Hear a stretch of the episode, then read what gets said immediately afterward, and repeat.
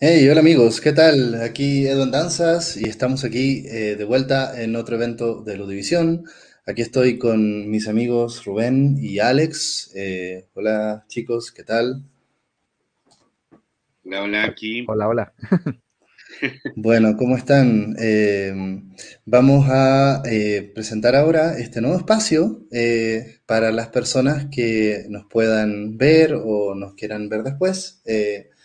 Eh, esto ya lo veníamos pensando eh, con gente del equipo de Ludivisión y, y bueno, teníamos un poco la necesidad de entre que retomar los podcasts eh, y, y tratar de hacer también un espacio eh, que creo que, que muchos ya le, le teníamos ganas, ¿no? Que, que es eh, análisis en profundidad de un único juego, que es un poco lo que vamos a inaugurar aquí en el día de hoy, ¿no? Em, en este caso, con el juego de Hellblade Senua's Sacrifice, que es lo que nos convoca en esta velada, ¿no? Eh, ¿Cómo ven, compañeros? ¿Qué les parece? No sé si quieren agregar algo aquí de, de, esta, de esta, idea que surgió, ¿no? Eh, ¿Qué tal? bueno, yo, yo, yo, nada más quiero decir que este juego ya tenía ratote que le traíamos ganas, que sabemos que no es nuevo, este, ya tiene rato que lo jugamos, nada más estamos esperando a que Edu lo acabara, ¿no? Este, gracias, para, muchas gracias. Sí, sí. Para poder platicar de él, porque en verdad, en verdad, eh, me, me, presento un poco mi credencial como alguien, como un psicólogo que trabajó en un pabellón de pacientes con esquizofrenia. Qué maravilla de juego, ¿eh? qué bien está hecho en ese sentido. Ya hablaremos más a, adelante al respecto, pero solo puedo decir qué buen homenaje y visualización justamente de lo que vive la gente que vive con esquizofrenia, ¿no? Qué maravilla. Uh -huh. A andar por acá. Y, y, también pensemos que, es, que Hellblade representa una posibilidad muy interesante para el desarrollo independiente de juegos. ¿Por qué? Porque, pues, de hecho, una de las etiquetas que, que llegó a recibir de, de, las formas en que se le consideró fue lo que le llamaron un triple A indie.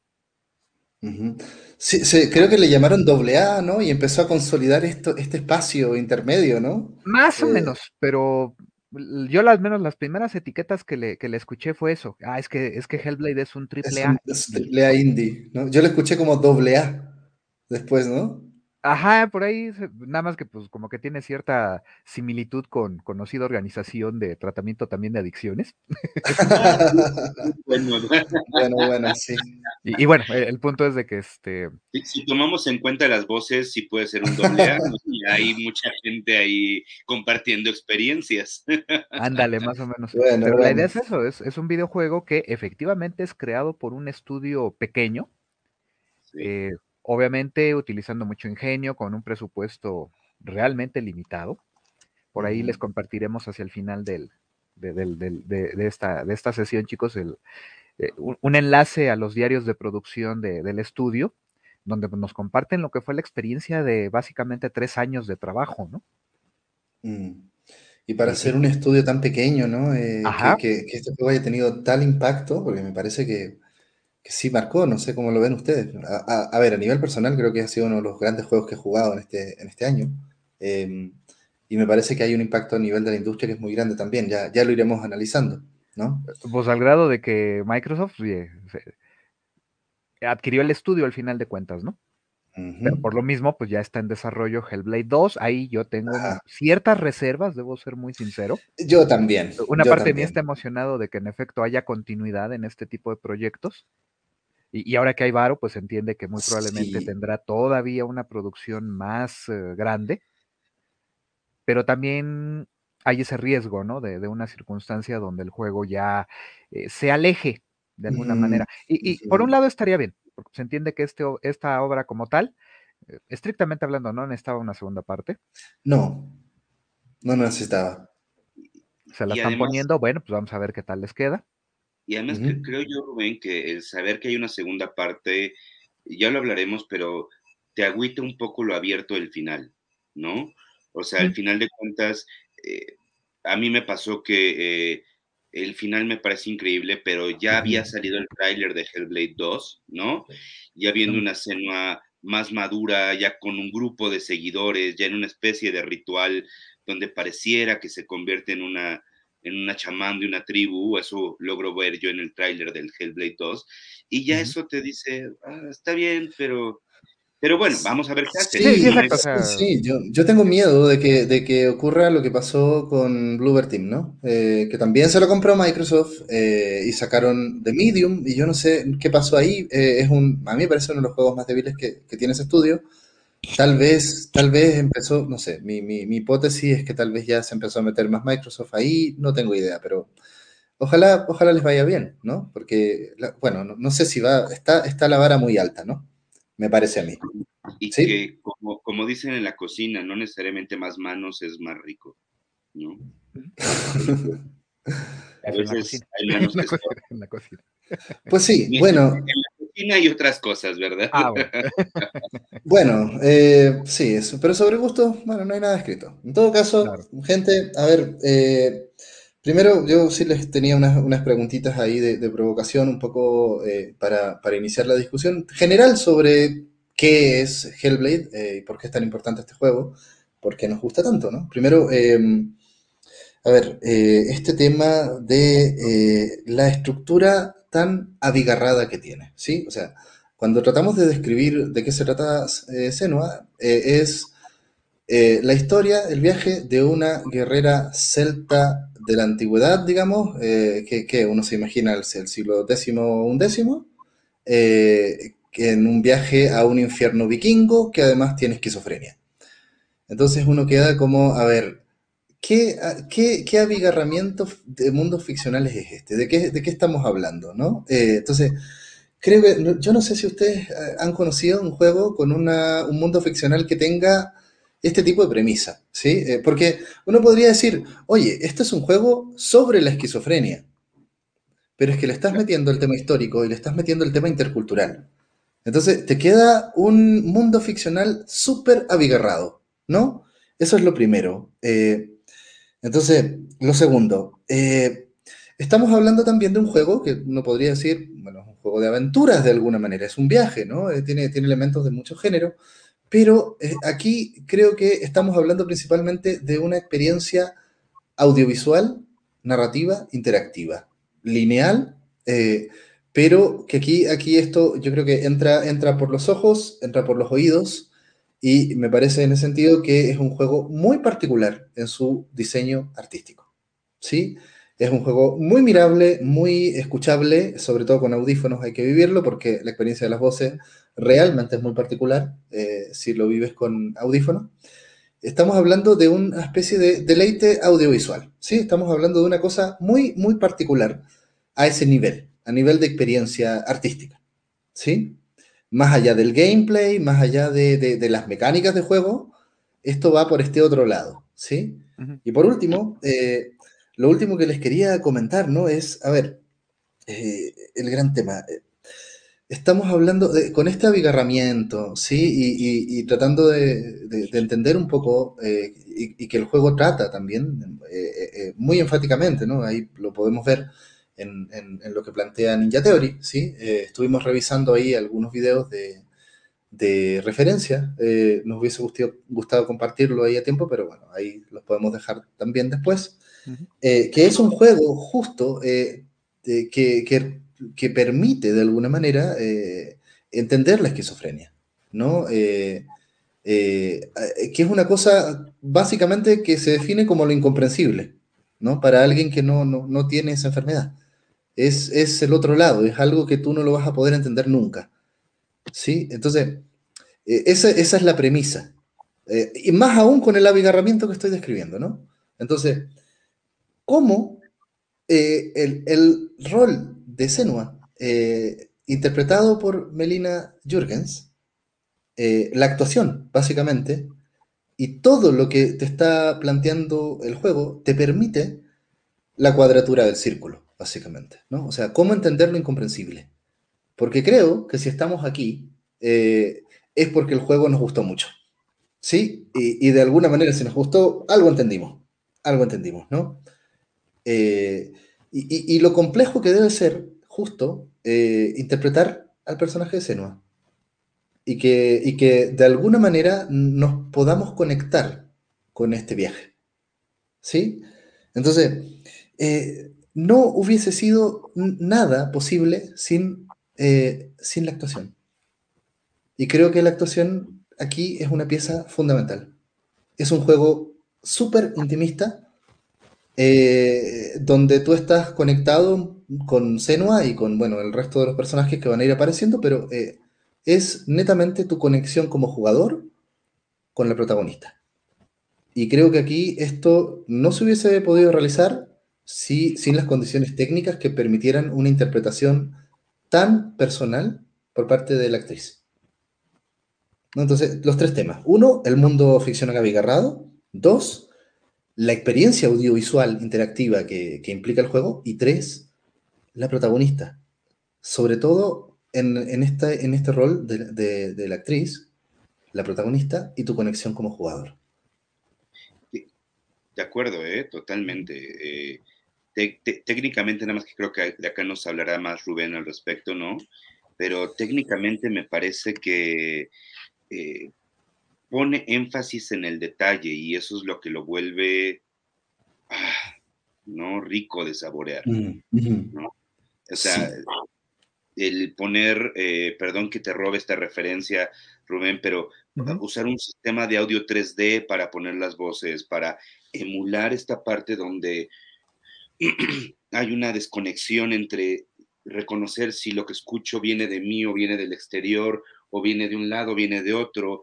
Eh, pareciera que el centro del, del volumen del audio en la esquizofrenia se descompone. De hecho, uno de los síntomas principales con los que debuta los pacientes con esquizofrenia es la alucinación de ruidos, de audiciones, de oír que gritan su nombre. Si les ha pasado alguna vez es normal, no se preocupen, ¿no? Pero, uno, ve los videos de la creación y ve estos audífonos que pusieron, digo, este micrófono en forma de oídos, ¿no? Donde los están dando vueltas y grabando en 3D. Es bueno, es que eso es una proeza para generar un efecto muy sencillo, pero sumamente importante en la experiencia. No sé, Rubén, perdón ahí. Pues mira, hay de hecho la técnica, no, no se le llama audio de 3D, sino se le conoce como audio binaural. Eh, lo que pasa es que efectivamente se colocan dos micrófonos encontrados y obviamente los colocan en una distribución espacial que simula los oídos humanos. ¿Lo están escuchando ahora? Porque el audio del juego está aquí presente y sí tiene esa textura particular, ¿no? Eh, sí, porque la idea es esto, están simulando a través de estos tres actores que hacen las, las voces que escucha Senua, eh, básicamente tienen todos sus diálogos eh, y están básicamente también actuando alrededor de los micrófonos. Y entonces lo que están haciendo, pues es precisamente que estas voces, pues ya están cobrando una identidad, una personalidad particular, porque pues vemos a la, a la voz que siempre está como en oposición a Senua, diciéndole no puedes, no lo logras, y otra que de pronto está como estimulándola y otra que la está cuestionando, o sea, tienes ahí toda una serie de cuestiones, pero la razón técnica que lo sostiene es la forma en que está capturado el audio. Y, y, que yo sé que no es que las voces narren a Shakespeare, ¿no? Pero debe ser un trabajo de guion complejo eso, o sea, está diciendo tú, eh, al mismo tiempo que esto, te, aquí tú dices, y todo simultáneo, todo al mismo tiempo, ¿no? Ese es un ejercicio de orquesta de voces, ¿sabes? Ah, sí, y de hecho este, se coreografiaron y se hicieron sesiones de grabación. Viene un poco en los diarios de producción, precisamente. Cómo, cómo se coordinaron, básicamente, pues tuvieron que hacer sus escenas, digámoslo de esta manera, los, los actores de voz, y entonces los ves cómo estaban moviéndose en, a veces en una dirección, en otra, alguno quieto, y precisamente dirigiendo esas voces y básicamente pues hablándole al personaje, ¿no? Claro. Y por eso tal vez tiene, a ver, eh, el asunto de las voces, ¿no? Bueno, yo no sé si entrar ya a particularidades, pero, pero es que, bueno, ya se empezó a dar un poco la discusión sobre las características del juego, ¿no? Ahora, si tuviéramos que describir eh, el juego en general, eh, yo ya di una, descripción, pero que, ¿cómo, cómo, lo describirían este juego? Pues mira, mecánicamente el juego es básicamente un, juego de exploración. Obviamente eh, son, corredores, un diseño que está, este, eh, son lineales en cierto modo estos corredores, son contadas las áreas que realmente tienen este, un espacio más abierto. Está como muy restringido realmente la, manera en que puedes navegar el mundo pero están interconectados de una manera en la cual también buscan reflejar y comunicar las diferentes etapas que, digo, y ahí Alexis nos ayudará más a, profundizarlo, ¿no? Eh, cómo se va desarrollando en este caso el padecimiento. Ah, a todo esto, eh, creo que es importante señalar, ¿no? Sobre todo para los, si es que están ahí personas viéndonos, eh, que vamos a spoilear todo el juego. ¿Sí? Oh, sí.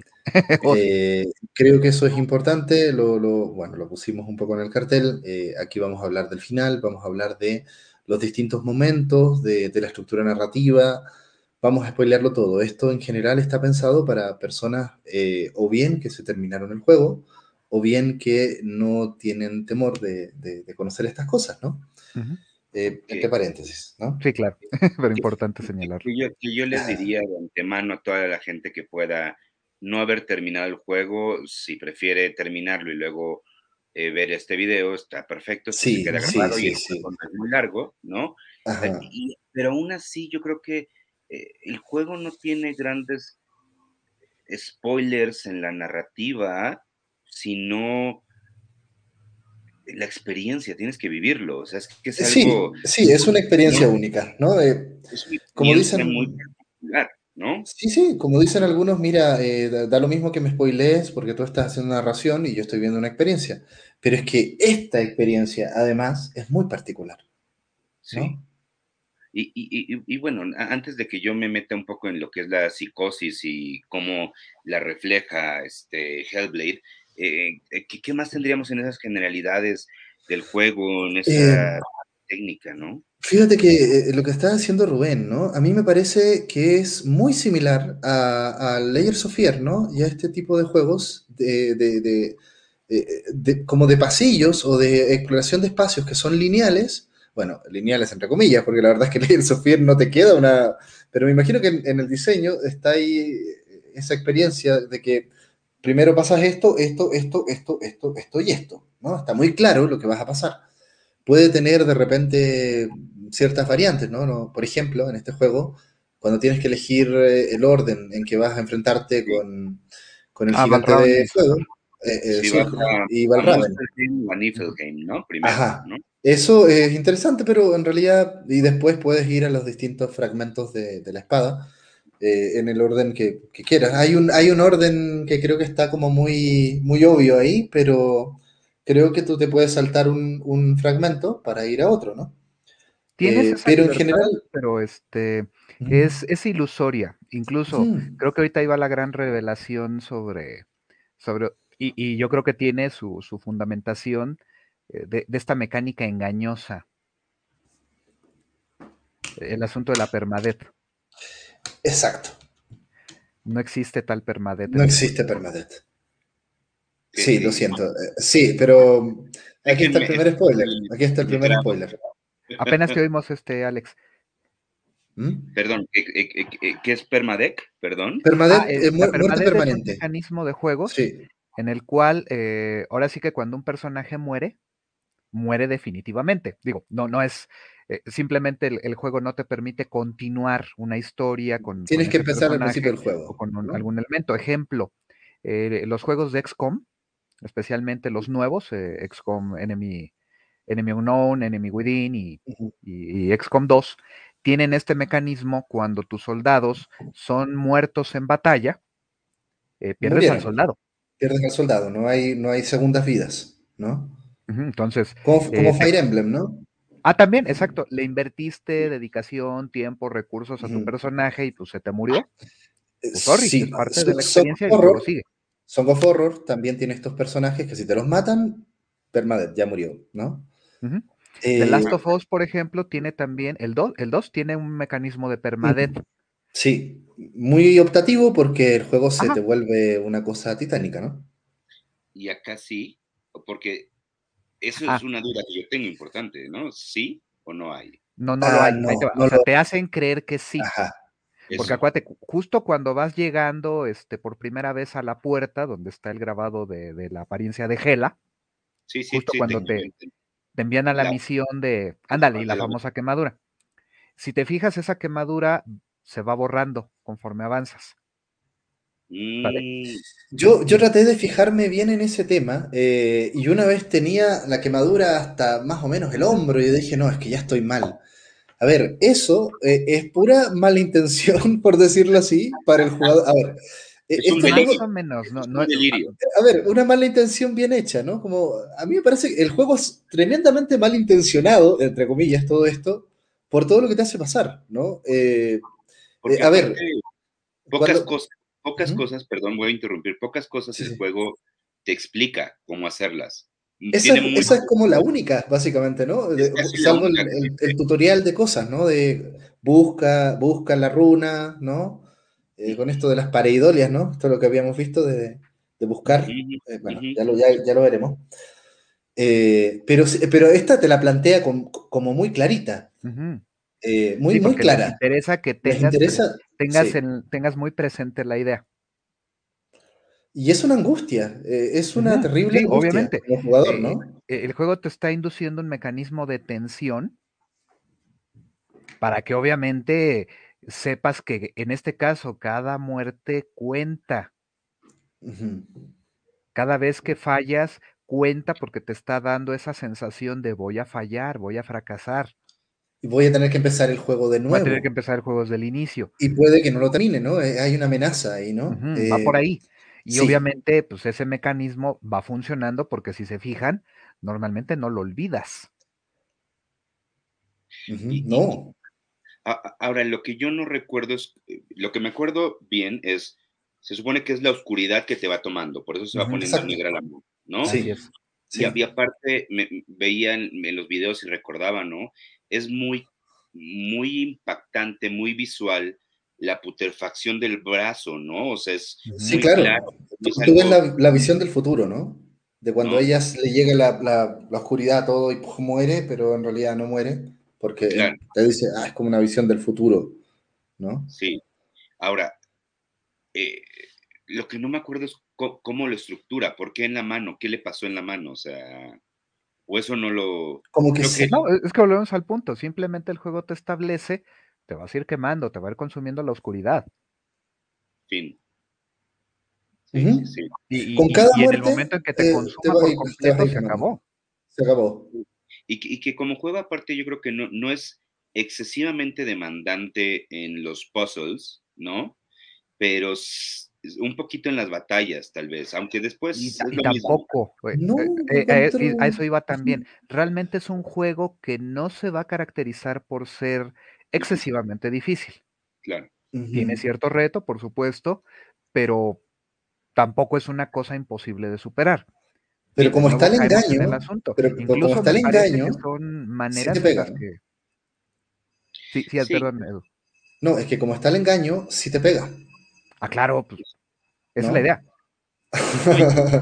que también depende, ¿no? Porque si estás, o sea, a ver, yo, yo lo empecé después de acabar el Dark Souls 3 entonces no me sacó tanto de onda, ¿sabes? Esto de si te mueres cuenta, hay que hacer parries, hay que esquivar, hay que bloquear, hay enemigos que si no haces parries y no bloqueas en el momento exacto, no hay manera de atacarlos, ¿no? Pero lo pienso en este, ahora algunos eh, jugadores que les he presentado juegos y me, y bueno, son, son niños, ¿no? Tal vez, o adolescentes, pero me dicen, uy, no, está muy difícil, bye, ¿no? Así, eh, uy, no, entonces creo que también, sí no es tampoco, no es un Souls de dificultad. No, no, no, no. No, es Devil May Cry, no es algo, ah, no, es Cuphead, ¿no? Pero sí, sí no tiene una dificultad, creo, a nivel, este, Call of Duty, donde tú pasea y dispara y aunque no le atines, explotará, ¿no? Mira, y ahí, este, digo, ojalá ande por aquí Blanca, y si no, pues este, ahorita me, viene mucho a la mente lo que comentas de, una ponencia que ella dio el año pasado en el Devour. Donde, fue el Devour, fue un evento posterior, pero eh, fue como al año del último coloquio este, que tuvimos presencialmente de, la UNAM, donde pues este, yo hablé eh, en esa ocasión particularmente de ideas relacionadas con, la posibilidad de, teorizar sobre modelos de dificultad. Y, luego Blanca en una, en una presentación posterior retoma elementos de eso y, por ahí precisamente empieza a hablarnos mucho más a fondo del asunto de la dificultad psicológica. Mm. Y entonces ella plantea en, eh, palabras más, palabras menos, el asunto de que sí, existe todo este rollo de esta dificultad mecánica, llamémosla de esa manera, que es generada por las propias acciones del juego, por la, eh, lo impredecible de, de un sistema de combate, por ejemplo, pero que realmente esas no son como las formas de dificultad más profundas y más difíciles que puede tener un juego. Precisamente ella hace alusión en este caso de esa dificultad derivada de lo que sería la experiencia humana. yo pienso en Heavy Rain, por ejemplo. Va por ahí, un poquito. La idea de que tú estás pasando por un duelo, por una situación que este, la puedes ligar con mucha mayor facilidad a, a circunstancias de la vida. Pensemos que incluso aquí con Senua, pues tenemos eso. Aquí está, la chava está lidiando con el asunto de lleva en una bolsa la cabeza de su amado, ¿no? A ver, esta, esta es la parte de la que estábamos hablando. Exactamente, ahí es cuando te establecen la mecánica. Sí, y, ves cómo se corró el brazo, cómo te toma. No, se quema ella completa. No, y dices, esto va en serio, ¿no? O sea, esto me puede pasar. ¿no? y, te dice, a ver. Te eh, entender eso, o sea. Sí, te dice, esto está pasando primero, ¿no? Eh, o sea. La, mecánica de batalla, ¿no? Justamente, que no. No, es, no traes una espadota que de, destruye a todos los enemigos, no están a tu merced, ¿no? O sea, pero, pero Senua tampoco es una enclenque, Senua es una guerrera. Senua se defiende. Claro, pero al final de cuentas es el otro punto. O sea, puede ser un, guerrero competente y aún así la amenaza de lo que estás en. Vamos, estás yendo a buscar a un dios. Sí, claro. ¿No? Eh, y, aquí empieza, ¿no? Los hombres del norte son, más grandes que ella, todos. y lo otro, esto, esta batalla siempre es perdible, o sea, o sea, no se puede ganar. Ah, no, pues, está diseñada para... Es más, hasta pensémoslo en el sentido ya narrativo. ¿Y no habrá muerto ella ahí? Claro. ¿Y quedar atrapada en una especie de, loop infinito? Una, una, una, culpa que tiene que purgar o una penitencia que tiene que hacer? O sea, de alguna manera eh, es eso, es eso, ¿no? ahí, eh, está consumida. Claro, fíjate. Ahí está consumida, está muerta. Y, sabes algo, Rubén, creo que va, de la mano de dos cosas. Una, ¿por qué la oscuridad? Porque ella estaba encerrada en la oscuridad, fue el castigo del padre por la psicosis, ¿no? ¿Y por qué quemarse? Porque fue como vio morir a su, a su pueblo, ¿no? Eh, las alucinaciones que tiene uno dice, oye, qué feo es Helheim, es que es, está reproduciendo el trauma, Senua, ¿no? Es que, es que ahí viene un poco toda esta dimensión simbólica que tiene el juego, porque eh, aquí hay como muchas capas, ¿no? Muchas capas. Eso, eh, eso, cuando se empieza a rascar, wow, wow, wow, eso a mí me, eso me parece más, ¿sabes? No sé, no sé, durísimo, en fin. Perdón, sigamos con especificaciones técnicas. Sí, sí, les digo, y entonces ahí el juego te está estableciendo esto, o sea, te va a consumir, porque incluso te, lo acaba de, te acaba de consumir. Sí. Y entonces aquí establece la mecánica y, sabes que está esa amenaza, pero realmente el juego lo que está haciendo es, eh, y si se fijan, funciona el mecanismo porque normalmente el jugador tiende a ser más precavido, más cuidadoso eh, y administra, eh, incluso le ayuda hasta a enfocarse, ¿no? Claro que sí, ¿no? Es una buena amenaza lo que te están diciendo aquí, ¿no? Y, entonces, sí, y haces que cada vez que fallas, cada muerte, te duela. Importa, duele. Miren, por, ejemplo, esto que se empieza a ver que es como una visión distorsionada donde entran luces, ¿no?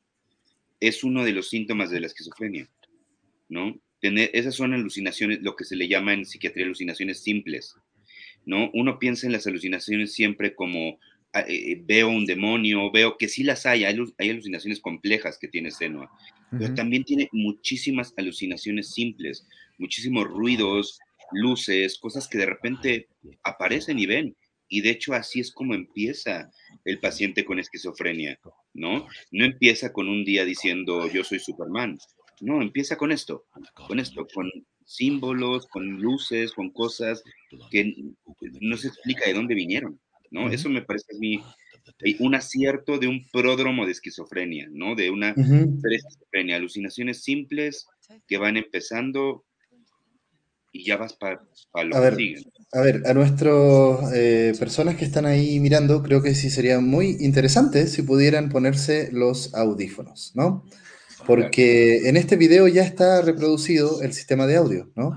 No va a ser lo mismo, por ejemplo, que el juego original, pero, pero ya se siente un poco la vibra auditiva que tiene el juego, ¿no? Eh, y, que tal vez, eh, bueno, a ver, hay que señalar también, muy en relación con lo que decía Alex, ¿no? este juego está asesorado por un equipo de, de, médicos expertos, ¿no? En temas de esquizofrenia. Entonces, de alguna manera hay mucho, y esto lo pueden ver, por ejemplo, en el video de, de los desarrolladores, ¿no? Eh, cómo incluso eh, está basado en testimonios de personas con esquizofrenia, eh, el cómo tú vives este tipo de síntomas, ¿no? Este, esta parte. Edu. Profe, ¿para qué me va a servir investigación en diseño de juegos? para que no digas que la esquizofrenia es lo mismo que ser un asesino serial. No, esto es la esquizofrenia, no ser un asesino serial. O no confundir psicosis y este psicopatía. Cómo realmente áreas que dicen a veces algunos estudiantes muy del área de juegos, de que, ¿para qué me sirve investigar? Compadre, puedes diseñar experiencias de juego eh, basadas en experiencias que han tenido personas reales con padecimientos este, reales y, de verdad eh, eh, que afectan gravemente la calidad de vida de las personas. Y que entonces te puede ayudar a crear cosas como esto, ¿no? Que, que en términos mecánicos tal vez no es el juegazo, en términos mecánicos. Es casi un walking simulator. En términos de la experiencia que te hace vivir, te, dejan en un antes y un después de esto, ¿no? Por supuesto, ¿no? O sea, para mí, por eso lo, comparé con Layers of Fear, ¿no? Para mí es muy cercano a un walking simulator. En términos de la simpleza máxima de las mecánicas, ¿no? Bueno, tiene, tiene su qué, tiene su combate, ¿no? exacto. Pero es muy simple, es muy simple mecánicamente. Pero esto va por otro lado, ¿no? Sí, exacto. O sea, es un juego que eh, digámoslo de esta manera, eso solo es el setting. es, un poco la ambientación, pero realmente le tienes que estar poniendo mucha atención. Es un juego que amerita varios, varias vueltas. Hay que darle muchas vueltas. Hay que darle bastantes vueltas para, para realmente este, desenmarañar varias cosas. Es como una película complicadita. Sí, eh, de hecho probablemente hay muchas personas que no van a entender nada de todo esto. Sí, por el abigarramiento. Uno, eh, está todo este plano de, la, de lo mitológico. ¿Sí? ¿Qué pasa con este plano de la mitología nórdica, considerando que es una celta? Entonces, eh, de hecho es una guerrera picta, ¿no? Eh, entonces, a ver, y, yo la verdad es que la primera vez que, supe de este juego no entendí nada. No, no entendí, a ver, pongámonos en cuestión, en cuestión, a ver, ¿de qué estamos hablando? Sí, eh, estamos hablando de una guerrera celta que va al infierno vikingo eh, y que tiene esquizofrenia. No entiendo nada. ¿Sí? ¿De qué? A ver, ¿cuál es el sentido de realidad que hay aquí? Eh, ¿Existe el infierno vikingo o no existe el infierno vikingo? ¿no? Es, como, es como la crítica que hace Dio Script, ¿no? a ver, espérame. esto, bueno, no sé si Dio haya terminado el juego, pero entiendo, entiendo. en un principio, que no lo había hecho. Eh, eh, ok, en un principio sí genera esa duda, ¿no? Eh, a ver, ¿existe el infierno vikingo o no existe el infierno vikingo y es una alucinación de, de Senua? ¿Cómo va la cosa? Y, si tú no has terminado el juego, me parece que la, duda es legítima, ¿no? ¿Y, qué tiene que ver una guerrera celta en el infierno vikingo? Porque los celtas tendrán sus propios infiernos, ¿no? Entonces, ¿cómo va? Sí, y, y, esa es un poco la dificultad que tiene entrarle al mundo de Senua, ¿no? Bueno, entonces cuando tú te posicionas como, mira, esto es una invasión vikinga a, a, Britania, ¿sí? Y, eh, ella es como una, una picta o como de los guerreros escoceses, yo me imagino eso, ¿no? Ok, llegaron los vikingos, mataron a todos, está el trasfondo histórico, eh, entre comillas, real, que podría haber provocado todo esto, Y tú dices, no, no, no, si esto es el siglo X u XI, ¿va? las expansiones vikingas. Ok, ok, ya. Otra capa, la capa histórica. Entonces, está la capa histórica, la capa mitológica eh, nórdica, eh, por ahí la capa mitológica celta, que es un poco más desconocida y más compleja, y la capa de la esquizofrenia. Entonces, ¿cómo va? Es muy, muy complejo, es muy complejo. en ese asunto, ¿no? Al final de cuentas se está reflejando el padecimiento de seno. Y, sin embargo, al final, si tú le das muchas vueltas, a mí me parece súper coherente. Entre todos los planos, me parece que hay una coherencia de la incoherencia. Perdón que lo plantee tan así. Pero me parece que después terminas entendiendo un poco el plano histórico, el plano mitológico y el plano psicótico. Y es que justamente, creo que eh, es un punto bien importante, que es la esquizofrenia no se trata de cosas sin sentido. Son cosas que tienen todo el sentido para quien la está viviendo. O sea, si tú te metes al delirio de, oye, ¿y por qué caso real, ¿no? Pacientes del, del psiquiátrico, ¿por qué te sacaste los ojos? ¿no? Eso no le ve ningún sentido que te haya sacado los ojos. Ah, mira, te voy a explicar. Las voces me decían que solo sacándome los ojos podía yo este, hacer que, que no mataran a toda mi familia. ¿Y quién los iba a matar? Pues las voces me decían y yo vi que secuestradores, ¿no? Y entonces nos pondremos a preguntar, ¿no nos sacaríamos todos los ojos? Si supiéramos que nuestra, nuestra persona amada puede regresar, ¿no haríamos un sacrificio como el de Sena? No, yo, yo también conocí a una persona con psicosis que planteaba que la CIA la estaba persiguiendo y que tenían una tecnología donde le metían voces a su cerebro a través de, nuevas tecnologías, ¿no? Y era todo un delirio, que en una de esas tú decías, a ver, no, no, no, te creo, pero en realidad no, no tengo información de lo que está haciendo la CIA en realidad. ¿va? Eh, y para otras personas, en una de esas sí es otra teoría conspiranoica más, ¿no? Bueno, dejemos lo más sencillo, este, Philip K. Dick y Matrix, ¿no?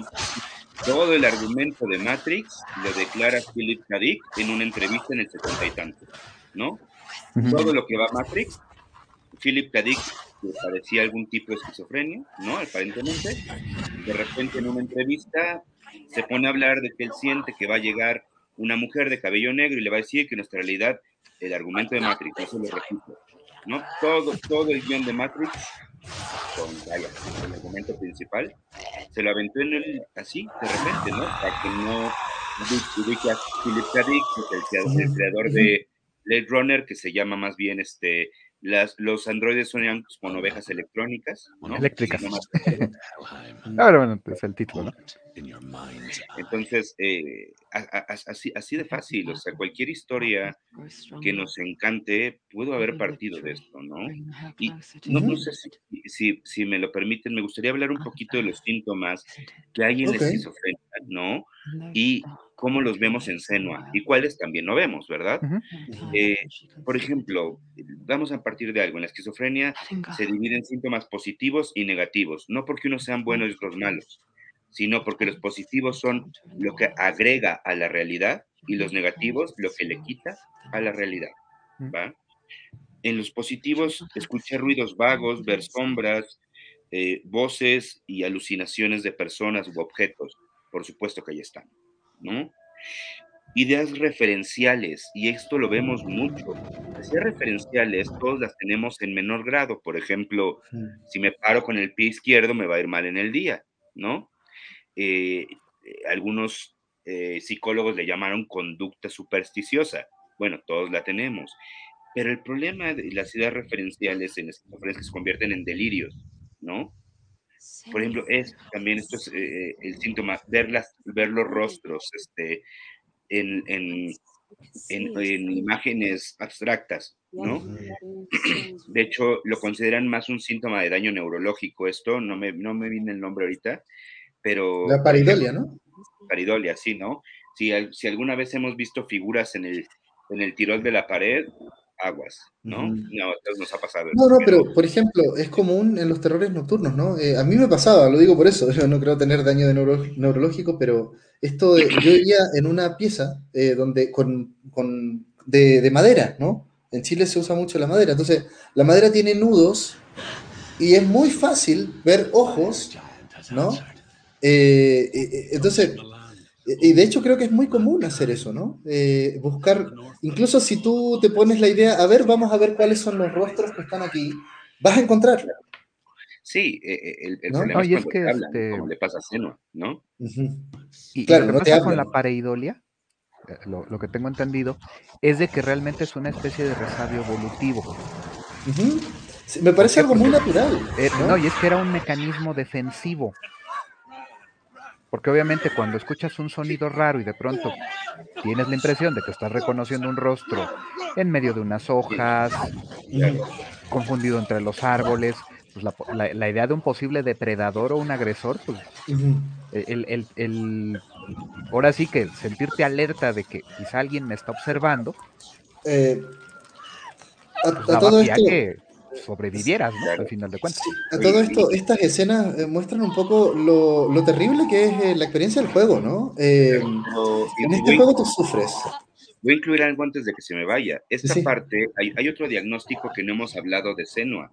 Hay varios diagnósticos aparte de la esquizofrenia. Estrés postraumático. Por supuesto. Sí. Senua está aquí teniendo una revivencia, recapitulación de cosas que vivió cuando incendiaron a su pueblo, cuando los vikingos invadieron y quemaron a su gente, ¿no? Entonces, de, repente uno se desconecta en esta disociación y empieza con una experimentación, ¿no? Como lo dice la gente que llega de guerra, ¿no? Oye, eh, Alex, ¿y no en este caso podríamos suponer que eh, Senua se, se flagela, se autoflagela? Por supuesto, cuando la espada caliente, ¿no? Sí, claro. y esto mismo, estas quemaduras, porque incluso pensemos ahorita en lo que estábamos viendo la, pelea con Valraven. Sí. Pues, Valraven es el dios de la ilusión. Claro. Y entonces podría ser, eh, ya digo, mezclando con, el, con lo que íbamos a tocar de simbolismos, podría estar representando de que Senua está intentando convencerse de que está en una misión genuina para recuperar a su amado, ¿no? No, y ojo. también un duelo patológico. ¿No? Un duelo complicado lo que está viviendo. claro. Es un duelo, es un duelo. Pero se vuelven como mecanismos en los que ella está intentando racionalizar eh, su ah, proceder, ¿no? Sí, porque de, hecho los estudios sobre eh, síntomas psicóticos ven que hoy día que sí es un mecanismo de defensa, ¿no? a ver, la negación. La negación, ¿no? En el duelo. Es, es una psicosis. Es una, a ver, es una psicosis, eh, eh, digamos, por un periodo corto de tiempo. ¿Sí? Nada más que la, diferencia, de acá es que si no tuviera el padecimiento esquizofrenia, caería en la negación en un duelo. Y tal vez este el, sentir, es que no me queda, no, no, me cae el 20 de que ya falleció mi tío, mi abuela, mi, mi pareja, ¿no? Ella lo lleva al siguiente nivel, no adrede, pues, como parte de los síntomas que tiene, es creo un delirio que me sirve para apoyar la negación, ¿no? Uf, y aquí vemos la figura terrible de Surtur, ¿no?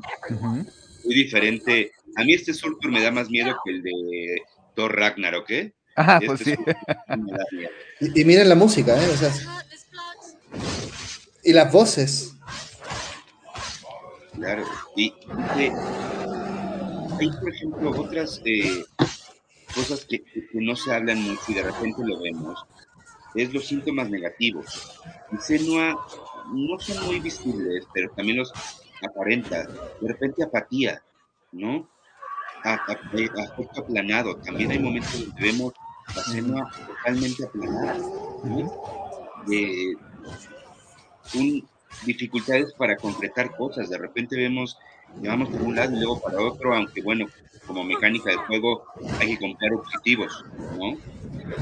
Eh, por ejemplo, por ejemplo, Alex, los síntomas negativos en esa parte de la oscuridad, no sé si recuerdan, cuando Senua está como ciega, a ver si aparece después en el video, ¿no? Y no puedes hacer nada y te vuelves incapacitado y tienes que empezar a huir, ¿no? Es, es un síntoma muy particular llamado catatonia. El paciente con esquizofrenia de repente la parte motora se inhibe y ya no se puede mover, ¿no? Es como, como el, digo, es diferente en etiología, pero parecido al cuando se te sube el muerto, ¿no? Pero sin estar dormido, o sea, estar así de repente de la nada y te entumes y ¡pum! te vas de lado, ¿no? Es una catatonia y no se puede mover seno y queda paralizada. Como, la, garrotera del Chavo del Ocho, básicamente. Ándale. el, Chavo tenía catatonía, básicamente, ¿no? de hecho, probablemente tenía este petit mal o algo así, algún tipo de epilepsia, de daño neurológico, ¿no? Este... Oye, a todo esto, entre paréntesis, qué común es eh, ver personas desamparadas con algún grado de psicosis, ¿no? Sí como dato para que la gente lo sepa, la mayoría de la gente que vemos en la calle que no se, que no se ha aseado, ¿no? Ese es otro de los síntomas y creo que es importante. La falta de aseo, ¿no? Es síntoma particular de la esquizofrenia. Y normalmente se piensa, ah, es que es un vaguito. La gente con esquizofrenia puede ser gente que tuvo mucho dinero y cuando debuta se deja de, de bañar, se deja de arreglar y justo es lo que vemos con Senua. Senua trae un desaliño importante. De hecho, si comparamos los primeros diseños de Senua que Ninja Theory comparte, se veía casi como una diosa Senua, ¿no? Porque proviene de... es una, era una diosa, era una diosa que nadie sabe de, qué se trata, porque la verdad es que los registros celtas tienen ese problema, ¿no? No, no hay registros muy, son, son muy perecederos, ¿no? Y, y, vemos a Senua y a Drud, y sí, sí son, sí son místicos, pero también son personas desaliñadas, también son gente que dejó su higiene, dejó su, su arreglo, ¿no? Y, lo que decía eh, Rubén, bien importante, los pacientes con esquizofrenia padecen depresión, padecen de autolesiones y Seno se hace varias autolesiones, simplemente cuando se empieza a rascar, ¿no? Para quitarse la marca, eh, imagínense si nosotros la viéramos en, la calle, veríamos a alguien rascándose hasta sangrarse sin ningún motivo, pero ella está viendo ahí la, corrupción. Y la parte más clara es cuando, cuando hay una parte donde Gela le rompe la espada, ¿no? Cuando está en el monte. Y en ese momento es una frustración terrible porque ya no tiene espada, ya no tiene cómo rescatar a Dillion, ¿no? Dillon, perdón, lo que Dillion es No, Dillion, Dillion. Y lo que hace es calentar la espada rota y quemarse la cara. Tal cual. No te explica por qué. No, eso no, tiene, tiene una herida. Se supone que tiene una herida, pero de todos modos, este, pues recurre a, esa, a esa manera de O sea, es, una, está, está, cauterizando, en otras palabras, ¿no? Pero, pero, ok. Pero brutal. Sí. ¿No? Pero brutal esto, ¿no? Este, pero bueno, y, ya nada más para no darles mucha lata, digo, siguen saliendo, pero si piensan que la esquizofrenia, pues eso quién sabe a quién le pase, pues sí, le pasa solo al 1% de la población, pero ese 1% son 79 millones de personas en el mundo que sufren esquizofrenia.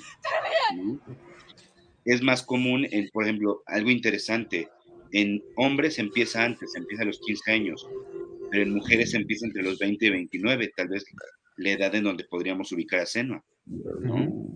Eh, los pródomos de esquizofrenia empiezan con alucinaciones simples y también lo vemos en Senua como en la narrativa que tiene con el padre. Eh, desde niña ya notaban que tenía ciertos síntomas, ya, ya le notaban algo. No fue hasta que fue adulta.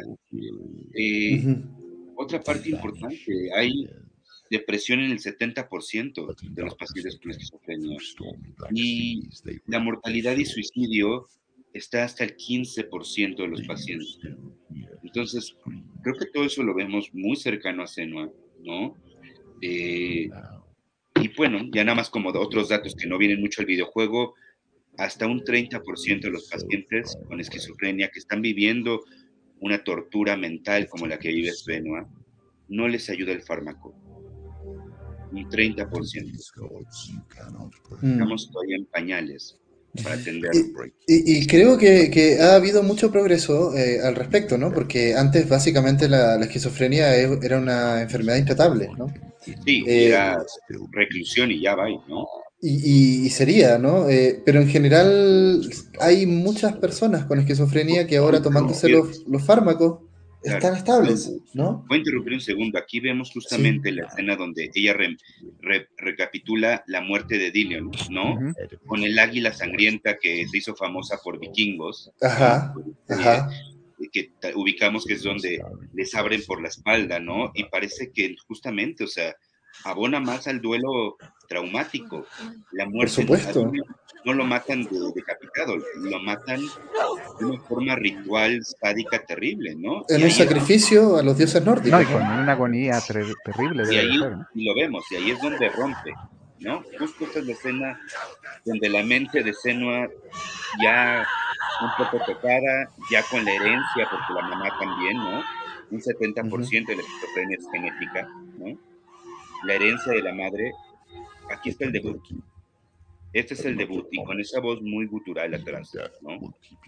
Pacientes con voces reportan haber oído este tipo de voz, voz como un demonio, voz como de, de alguien oscuro, pero, de algo. Pero ah, finalmente no sé qué, qué, les parece a ustedes. Eh, eh, es la voz del padre, es, es eh, ¿cómo se llama el padre? se me olvidó el nombre, lo tengo anotado aquí. No, no, Druth es el, ah, no, Simbel, Simbel.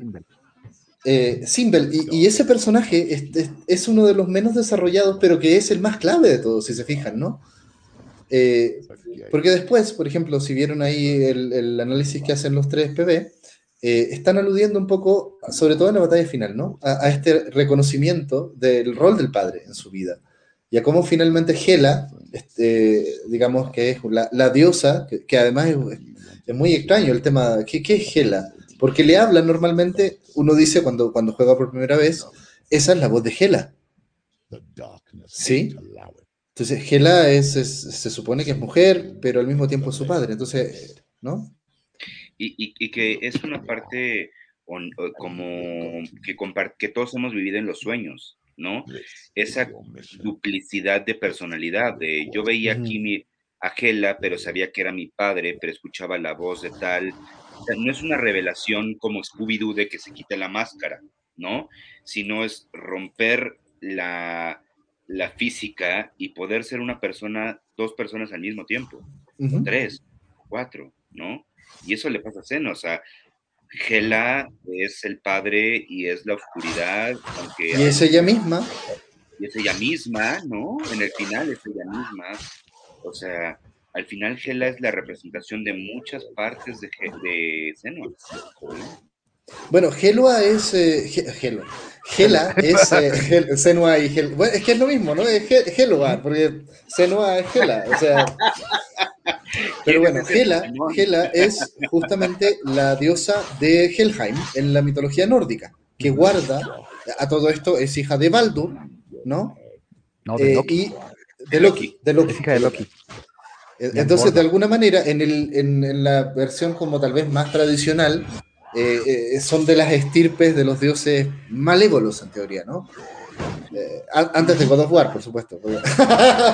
Ah, Teníamos que hablar de God of War en algún momento. A ver, y luego hablaremos de eso. Es ah. otro duelo nórdico, pero muy distinto, ¿no?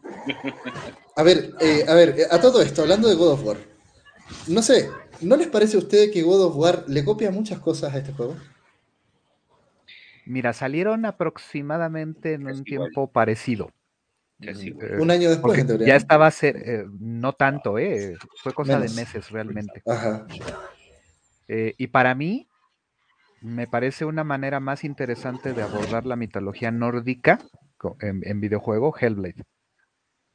Mm, más radical, más, más implicada, no sé. Mira, de entrada, pues también porque tiene más aura de misterio.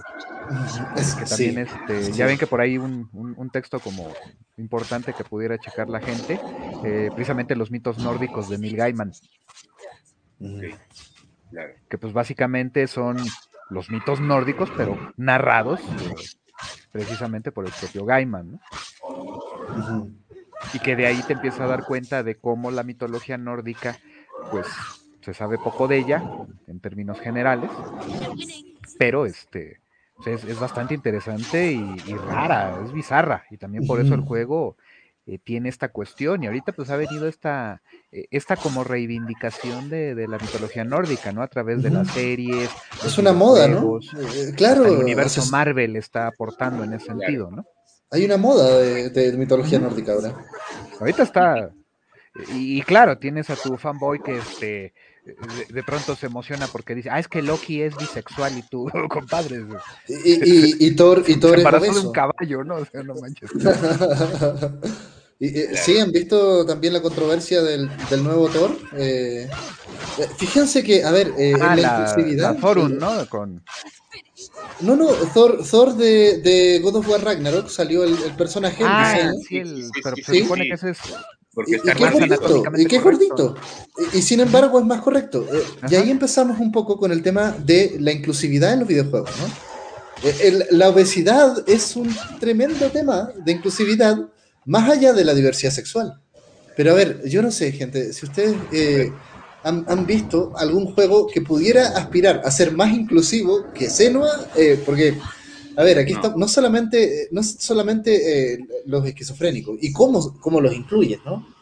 Eh, sino que reconocer la presencia de personas con esquizofrenia en la historia y no en cualquier historia, además en esta historia un poco perdida de los, de los celtas, porque podría haber sido otro, una vikinga, ¿no? Pero no, es celta, otra cultura también media perdida en la historia, ¿sí?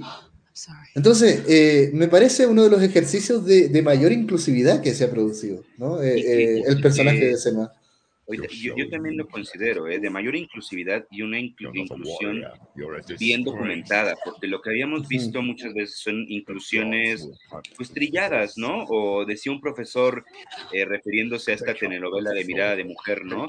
Que te sale la, la cougar, el gay, este, y la, y la que se mete con el joven, y todos se mueren de sida, ¿no? O sea, que al final es moralina es esta, esta, parte. No sé si todos se mueren de sida, pero ¿no? Y acá es, es muy real, ¿no? Al final de cuentas, ya hablaremos del final, pero Tenua tiene un buen final dentro de lo que cabe. Nada más para resaltar algo de la inclusión, no, no he corroborado el dato, pero leía que a raíz de que se incluye un personaje mudo que habla con lenguaje de señas en, este, en Eternals, ¿no? Y también hay que decirlo, también se ve el lenguaje de señas en Dune, ¿no? En la última versión, ¿no? la búsqueda de cursos en lenguaje de señas aumentó en un 250% en Google, ¿no? Mira así de importante la inclusión en medios masivos. Ajá, ajá, sí, sí, sí. ¿Por qué lo hicieron negro? porque es importante, ¿no? Sí, es como lo que pasó con Gambito de Dama y el boom al ajedrez. Claro. O sea, los medios en general te van a mover, te van a mover mucho, ¿no? Eh, y, habrá quien se compró su ajedrez y lo dejó de, centro de mesa y habrá quien ya está bien clavado, ¿no? Y ganando torneos. pues sí. Y, y, con la esquizofrenia digo, creo que la inclusión, si me lo permiten, un dato interesante es que en un modelo norteamericano que hoy se replica en Finlandia, solo el 20% de los pacientes atendidos necesitan medicamento. ¿Cómo le hacen para que el otro 80% no? Con algo muy sencillo. Aceptarlo. A ver, eh, ahí, ahí hay un tema súper interesante respecto a qué nos está diciendo el juego eh, sobre las personas esquizofrénicas. Y creo que es un mensaje muy complejo. Creo que tampoco nos está diciendo ninguna cosa tan simple de entender. ¿no? Hay un discurso sobre las personas con la esquizofrenia, ¿no? Con esquizofrenia. O sea, eh, primero, a ver, hay una cosa muy, muy simple. Eh, trata de eh, empatizar. Cosa que, cosa que no se puede normalmente, ¿no? Justo la escena que hablábamos.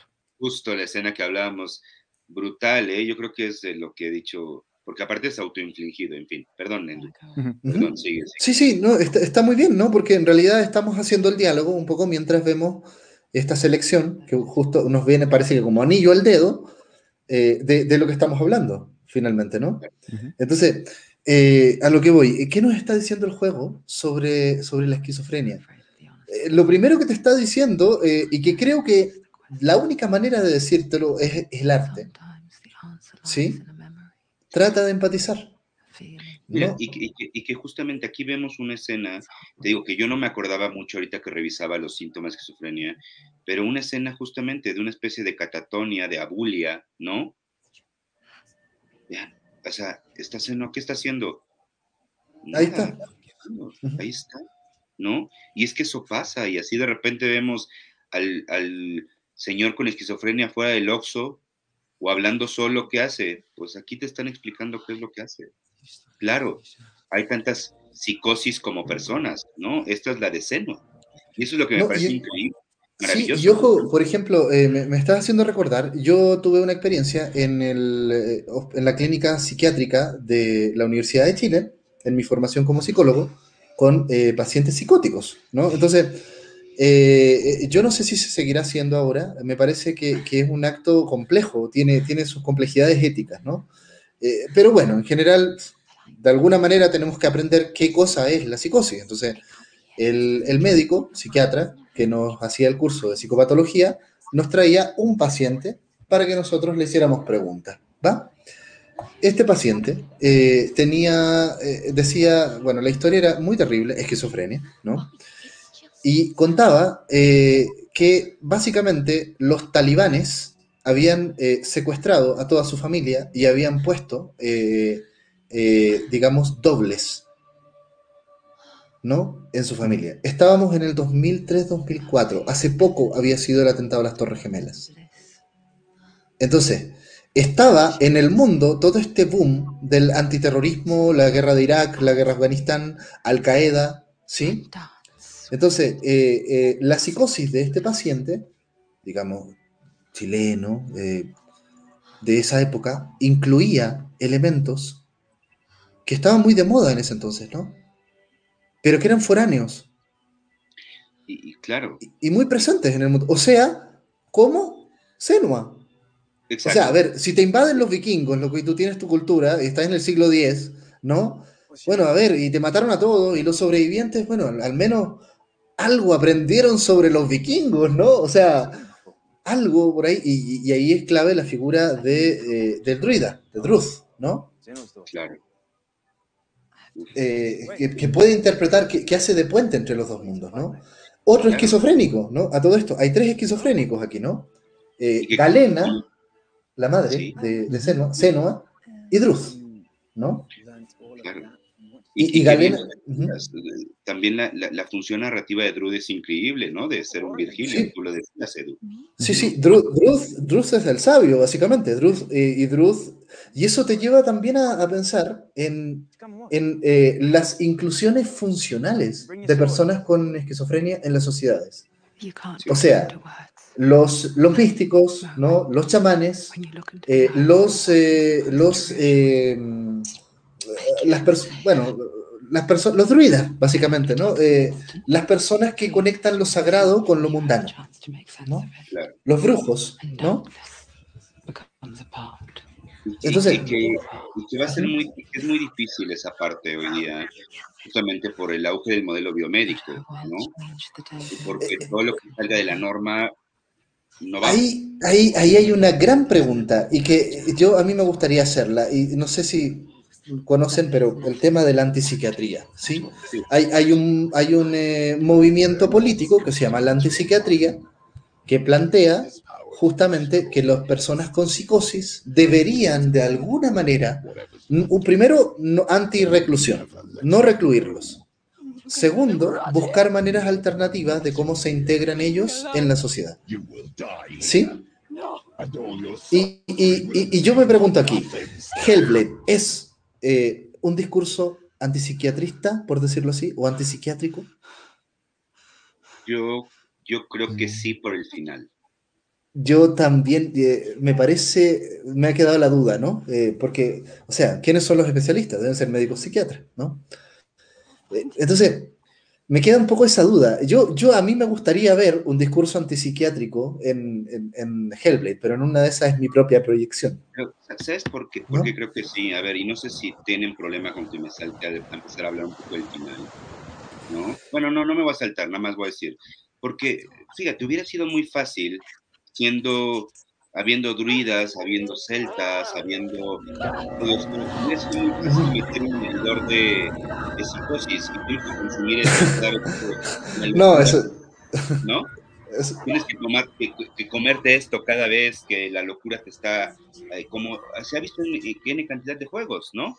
Cada vez que te está consumiendo la locura tienes que tomar píldoras. Por ejemplo, Un antipsicótico, sí. Bloodborne tienes que estar tomando constantemente cosas para mitigar los efectos de la locura, ¿no? Ahí es otra, una locura de otra forma, ¿no? Este, acá no, acá es, acá la solución es muy clara. Cuando tú lo aceptas, cuando tú develas, cuando tú logras aceptar, todo tranquiliza, tranquiliza, ¿no? Cuando hay varias cosas que se no logra aceptar, pero creo que lo voy a dejar un poquito más adelante porque, porque tenemos ahí la otra parte del simbolismo y la mitología, ¿no? Edu, que, traemos pendiente. De hecho, quería pasar ese tema, ¿no? Eh, primero, eh, no somos expertos en, mitologías nórdicas, ¿no? Eh, estamos, estamos en, la, en, la, en la moda, hemos visto vikingos, probablemente todos, no sé si Rubén lo viste también. Eh, esa no le he tocado, pero ya, la empezaré a ver. es muy recomendable, ¿no? Eh, sí, no, no, lo puedo hacer más. Creo que eh, Rubén sí está más letrado. Mi referencia es este librito de este, ah, okay. que vendían en puestos de revistas, entonces también no soy experto, somos expertos, ¿vale? Pero, pero a ver. También realmente, pero. No, y ahorita que estaba notando, y era algo que este, me, me, interesaba recuperar, ¿cuánta ruptura de cuarta pared tiene el juego, no? Ah, impresionante. De hecho, creo que la y primera. Si es una cuestión ahí donde también tú te empiezas a preguntar, a ver, o sea, yo también soy una, una, una alucinación de, de, de ese, ese es otro gran tema, ¿no? La primera, la primera frase verbal es hello para ti, jugador. Ajá una voz te habla, te, te saluda. Y ahorita hola, esta escena. Hola extranjero. Nos, estaba mirando directamente, ¿no? Sí, no, eso es algo increíble. Senua, y eso es un detalle que bueno que lo mencionas, Senua no puede mirar hacia la cámara en el gameplay. Sí, evita, evita tu mirada. Evita tu mirada, te la quita. Y el único momento en el que Senua te ve a los ojos es cuando está alucinando y te está diciendo, algo porque es parte del delirio de la alucinación y es, no sé si a ustedes les pasó, es muy duro sostener la mirada. Es súper duro cuando Senua te habla a ti como jugador. Muy duro, o sea, te dan ganas de volver a ti para otro lado, es decir, mm, perdón señora Senua, ¿no? No, y me recuerda mucho eh, lo que hizo Alan Moore en, From Hell. Ok, ok. También este rollo de que William Gold ve el futuro Y, precisamente también te rompe la cuarta pared ahí cuando está haciendo el asesinato más brutal. Eh, él, se está limpiando las manos, la, el, dibujo en ese momento la toma, la, toma, en la composición de la imagen es, lo estás viendo tú de espalda. Y entonces tú lo ves que se está lavando las manos y de pronto se queda quieto. Siguiente cuadro, voltea. Para esto ya el cómic ha establecido que, el cuate puede ver el futuro, puede ver otros mundos, ¿no? Y entonces te das cuenta de que ha, volteado porque percibió tu mirada. Pero justo está la pregunta de quién es el jugador en este juego, ¿no? Eh, ¿Qué rol tenemos? Y en realidad... Aquí, está, hablando con nosotros, ¿no? Aquí está hablando con nosotros, pero, pero nosotros está hablando con Gela slash eh, su padre, Sinbel, ¿no? Pero nosotros podemos ser Hela. De hecho lo somos, o sea, en la batalla final, en cuando le grita, de repente te grita a ti como jugador, ¿sí? Pero, y le responde eh, Hela slash Simbel, ¿no? Pero es el punto. A ver, ¿y quién, le está hablando ahí? Ahí está Simbel, ¿no? Incluso no sé, Alex, ¿serías tú la, también podrás tú ser la psique de, de Hela? digo, de Senua. De Senua posicionándote dentro y fuera de ella, digámoslo de esa manera? No. Pero es que tampoco, me parece que tampoco hay una claridad de lo externo y lo interno en este. Ah, pero este eso voy, voy un poco a eso, que, es, que podría ser también una característica, en este caso, el padecimiento, ¿no? De, que la persona puede sentir que está como entrando y saliendo de sí misma. Claro, sí, y que, y que sí, es, sí reportado también esta parte, sentir que el cuerpo no es mío, o sentir que mi conciencia está en otro lado, o que en mí está la conciencia de alguien más, ¿no? Y, justamente aquí está algo bien interesante que es, se no está reexperimentando de nuevo el trauma infantil, ahí no fue el trauma de por estrés postraumático, pero resignifica, saca la espada, ¿no? Entonces, eh, sí, no yo creo que hay muchas cosas que aluden a la terapia del juego, que dice, hey, confronta tu miedo, este, hay, un crecimiento, ¿no? Hay un crecimiento en este personaje que, que, no es tan... O sea, a ver, primero, hay un viaje del héroe, ¿sí? Hay una estructura de viaje del héroe, eh, que es eh, la, la, de Joseph Campbell, ¿no? O sea, me refiero, hay un personaje que es un héroe que vive una vida normal, ocurre un evento que gatilla la acción, eh, el llamado a la aventura, ocurre el viaje, eh, empieza a haber eh, un encuentro con muchas cosas. En ese viaje eh, viene esta parte del descenso a los infiernos, la prueba final, y luego la resurrección del, héroe que sale ganando algún poder, derrota al villano, salva el reino, rescata a la princesa y vuelve a su tierra natal. Ese es el, viaje del héroe de, de, Campbell en general, ¿no? Más o menos. Bueno, aquí tenemos literal que la protagonista va al infierno nórdico y sería todo. ¿No? o sea, eh, el viaje de no retorno al infierno y sería todo. Y, no hay nada. O sea, y todo lo que estamos viendo aquí es un infierno. De hecho, Hellblade, o sea, eh, Hellheim, eh, a ver, e, es un juego sobre el infierno, entre otras cosas, por lo demás, ¿no? Y es un sacrificio, porque no se llama este, Senua's Odyssey, ¿no? No, Senua's Sacrifice. Senua's, este, no sé cómo dice el día en inglés, ¿verdad? Pero bueno. Eh, ajá, ajá, pero bueno. No, hay eh, retorno. Eh, no, no, hay, no hay retorno. Y, y, y la, la, escena del, de la canoa, ¿sí? Va, va, para allá. Esto es un viaje sin retorno, ¿no? Dice Rubén que sí, que sí hay retorno Itaca. A ver, espera, espera. Sí, sí hay, sí hay retorno Itaca, sí hay retorno Itaca. Pero, pero esto no es Itaca, esto es, esto es el viaje a los infiernos sin salir de ahí. O sea, a ver, es una experiencia infernal. Me parece tal vez mejor que, que Agony, que pretende eso, ¿no? Eh, oye, mira, esto es una experiencia infernal. ¿no? Eh, de hecho, como jugador, creo que es de las experiencias más infernales que he tenido en mi vida básicamente. Agony, lo recomiendas porque lo vi en oferta ahora con los juegos indie y no, no Yo no lo he jugado, tiene mala crítica, sobre todo por ciertas mecánicas de, controles y cosas por el estilo, ¿no? Como que se juega pesado, eh, pero por los controles, por lo que yo he escuchado, no, no, no podría decirte más opiniones. Comento algo sobre esto, mira, a mí me está cayendo el 20. Este fue el momento en el cual invadieron la aldea, porque está corriendo entre pasadizos, se está quemando y se encierra ella.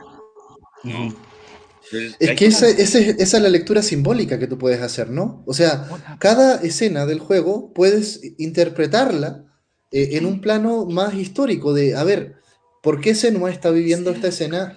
Ah, mira, es que tal vez aquí, no sé, por ejemplo, la que me quedó muy, muy clara a mí, muy pregnante, es esta, esta escena de donde lo persigue esta masa con llamas en una especie de casa, ¿no? Cuando está en esta parte de los fragmentos con, en, la, en la peste, ¿no? Cuando estás en, esta, en este pantano y luego empieza. Y eh, tú ves el griterío, ¿no? Como si fuera una especie de, de, horda de gente, pero no sé si eh, la están persiguiendo a ella. como si ella sufriera violencia, ¿no? Edu, eh, ¿Mm? este, Edu Rubén, hay elementos de terror en estas partes, en la parte en Absolutamente. y cuando la persigue el ser, el ser de fuego. Eh, no, esta, aquí aparecen unas especies de trolls, ¿no? Eh, te estás confundiendo con la parte del, donde aparece la bestia, ¿no? Sí, sí, sí, la bestia. Pero a Rubén creo que no lo escuchamos. A ver, Rubén. Rubén, Rubén estás, estás sin audio. Sí, Rubén, no te escuchamos. Y nada más para que lo arregle, porque sí, si no, Este, está como ventríloco a la inversa, ¿no? Sí, sí. Sí, eh, sí, perdón por eso, ¿eh? tal vez eh, Rubén quería hablar, pero no. Hay un problema de audio aquí. Vamos a ver si algo pasa. Bueno, en todo caso. Ya, ¿sí? ¿Ya, está? ya está, ya está. Sí, algo pasó por ahí. Sí, estaba reflexionando e incluso más o menos ahorita que este, está esa, esta parte, eh, me estoy dando cuenta de que también las formas de reaccionar de, gel, de, de, Senua, perdón, rompe la cuarta pared porque también está buscando liberarse del control. Claro. Uf, qué duro. Del control se tuyo como, como Senua se siente controlada. Sí, pero ojo, en, ese sentido, ella se siente controlada por entidades eh, ajenas a ella. Y, nosotros como jugadores o somos. Sí. Por eso desafía, por eso te saca la espada y te amenaza con atacarte. Oye, y, visualmente las texturas, los reflejos, ¿cómo los ves? a, mí, a mí me encanta, pero no sé si, Ah, bueno, eh, ahí te va un dato interesante técnico. Digo, vienen los diarios de producción, pero ahorita lo, comento. Eh, y ha sido una técnica muy interesante porque simplemente es video insertado en la escena. A ver, eh, mención, mención especial. es un juego de plano secuencia. Creo que no hemos, no hemos mencionado ese detallito. Ese, ese detallito. Es un juego en, en, plano secuencia, ¿no? A ver, aparte de God of War también, ¿no? Por eso también digo que. Ah, no, pero ahorita que lo mencionas, este, God of War palidece al lado de esto. No, sí, sí, esto es eh, plano secuencia, ¿no? No corta la cámara. O sea, además que si hay trucos y todo, como en la soga de Hitchcock, ¿no? Que, Pero, o sea, imagínense el nivel de, cámaras que usa este juego para su cinemática. Ah, miren, estas escenas, estas justamente. Es ahí está Dillion, ¿eh? ahí está Dillion. Ahí, ahí grabaron al actor y hicieron un video y luego lo insertaron como una capa dentro de la, escena. Sí. Y entonces logró este efecto muy interesante porque mucha gente dice, ah, mira, pues qué padres les quedaron los modelos de los personajes, ¿no? No, se, se nota desde, desde, ¿no? Druid, este, cuando sale, te genera la duda y dices, no, sí, sí, sí es filmado ese. exacto, son filmados y entonces este, contribuye a, esa capa de realismo. Sí, claro. Bueno, está entre ese realismo por un lado, pero también entendiendo de que pues, es parte de la, de la alucinación de, de, Senua. Claro, y en este, en este mundo de Senua se vale que algunas personas las vean como si fueran de video. ¿Cuál es el problema? Exacto, exacto, ese es el punto, ¿no? Pero sí, o sea, si hay tantos planos de existencia, ¿no? Claro. Si además te está hablando a ti como jugador, ¿no? Y las voces además te hablan a ti, ¿sí? Eh, y hay una voz narradora, ¿no? Hay una voz principal por ahí dando vueltas, ¿sí? Que es, una, es la narradora, aparte de las narraciones de Druth, que son las que tú ves en las runas, y las que aparecen de vez en cuando, ¿no? Y aparte de Hela, y aparte de las voces que están ahí, o sea, en realidad no hay, no hay narrador principal, pero hay una, hay una voz muy sabia, ¿sí? Que te... A ver, ese, ese es Druth. A ver. Ese truth. ¿No? ¿Y cómo se que en general David, pero no es él. Sí, sí, pero, pero en general esa, esa voz que relata así, creo que es Truth. Eh, bueno, sí, eh, eh, no, o es Dillion, es, o es Dillion, también puede estar hablando con Dillion acá. Es, Druth, es Druth, es, Druth, definitivamente, ¿no? Okay. Hay tres voces masculinas y sí lo tienen muy claro la voz del padre que es terrible, que es una cosa así oscura. ¿no? Sí, pero, pero, pero en, una, en un momento la voz del padre salió bastante humanizada, ¿no? Sí, salió más humanizada, pero sigue siendo una voz bastante grave. La de Druth, que es grave, pero más media, y la de Dillion sí es más, suave, ¿no? Sí es más... Ajá.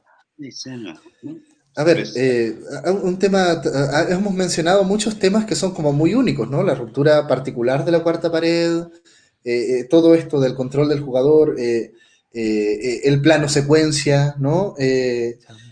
a ver, aquí también no está de más decirlo, creo que, bueno, para mí es como muy obvio, pero en realidad me doy cuenta de que no lo he visto en ningún análisis.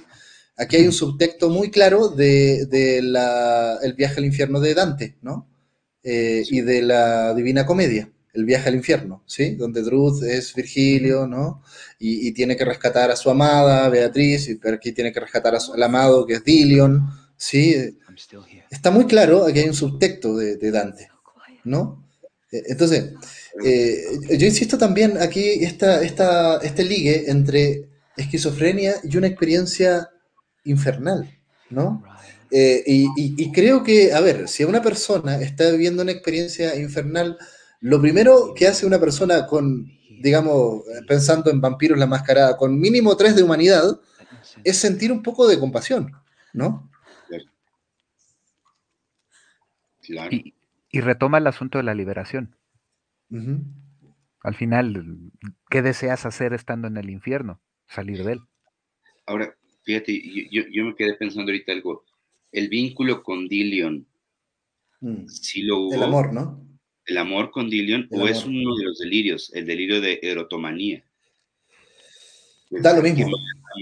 alguien que no me ama, ¿no? Da lo mismo. Yo, yo creo que eh, tienes eh, no, tienes idea, en realidad. Tienes toda la razón, eh, compañero. Yo, yo no sé si realmente Dillion fueron pareja. No, de que existió, existió. Existió, ¿no? Porque era un guerrero. ¿Hubo, ¿Hubo una relación entre ellos? Hubo. Porque no sale nada, ¿no? sí aparece la parte del árbol, ¿no? Que Dillion, cuando se conocen, ¿no? Eh, eh, Senua evoca.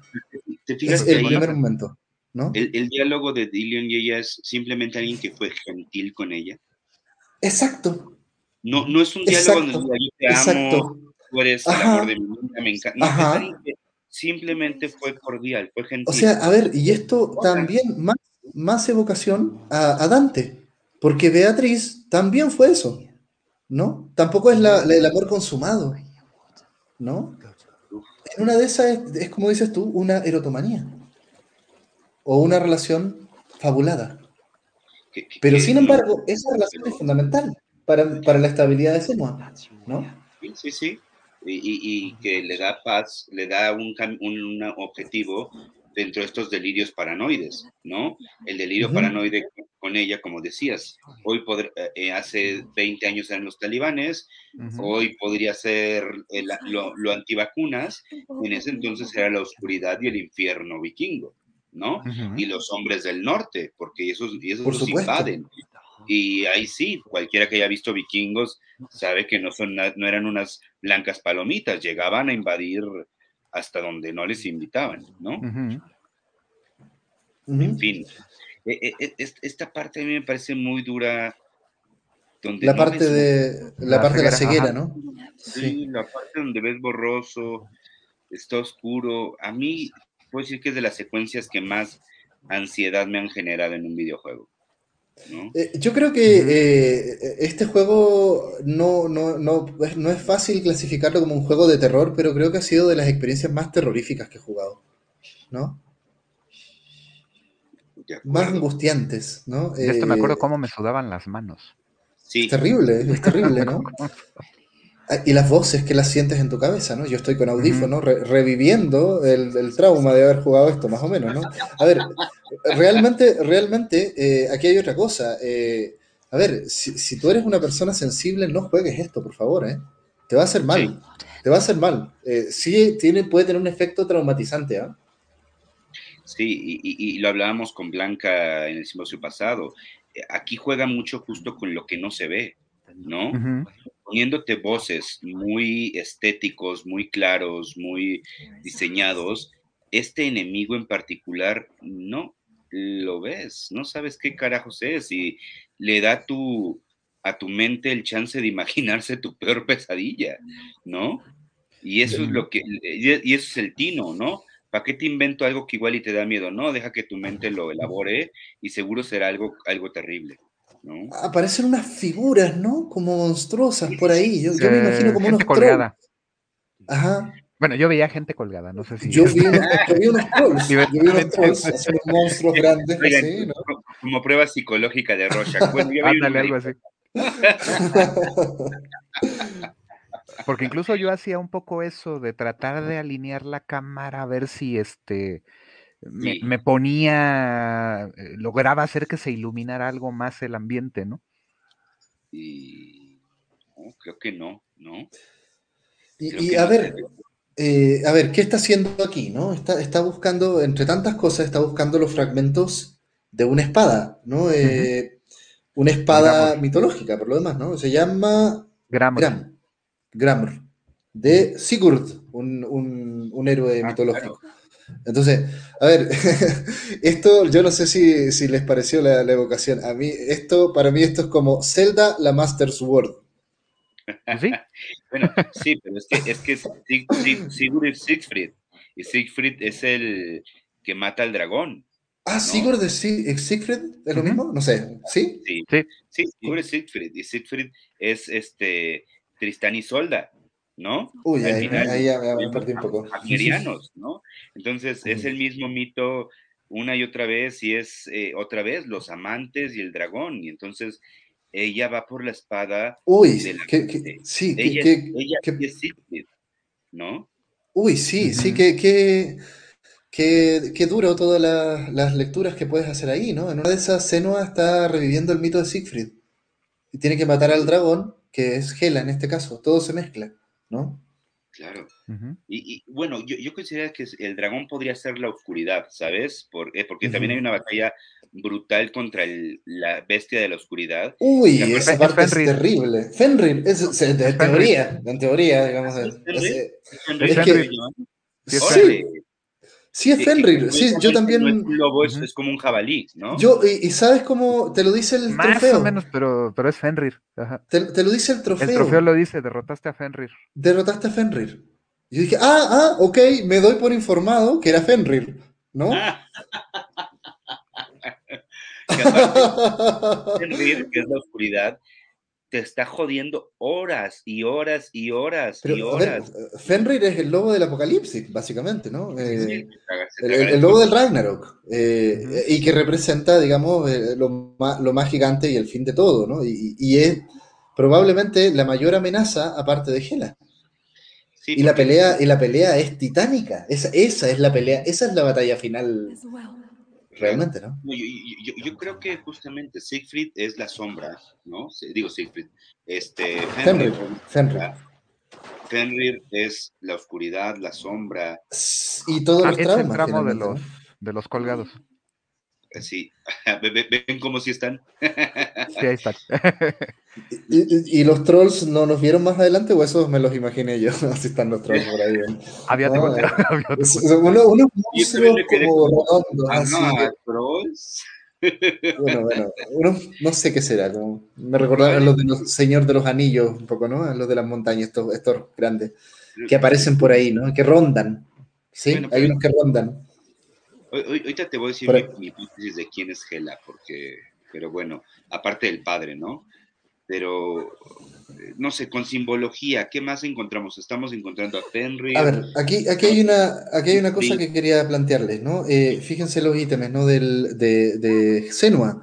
Eh, bueno, la espada es una guerrera, pero lo que tiene es el cráneo de, de Dillion, que ya es un tema, porque va a buscar a Dillion, tiene el cráneo, pero va a buscar el alma de Dillion, ¿no? Y, el espejo, ¿no? Que siempre están ahí, ¿sí? Entre paréntesis. Bueno, ¿qué, me ibas a decir, compañera? No, nada más que eh, justamente eso es una conducta psicótica. ¿Por qué traes el cráneo? No, según yo, no, no sé si hay un mito al respecto de traer el cráneo. Lo dice, lo dice, es el asiento del, alma, pero no tiene, o sea, tal vez para recuperar el alma de Dillion necesita el cráneo para que el alma se, lo, se la pueda quitar a Gela. Y nuevamente. una referencia ya a Mimir.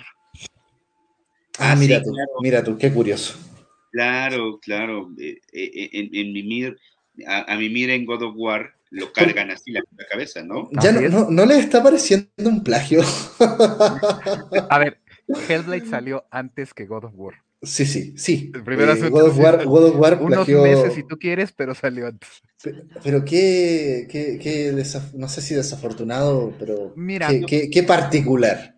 Pero la cabeza de Mimir sí es parte de la mitología escandinava, ¿no? O sea, sí, sí. solo está la cabeza, según yo.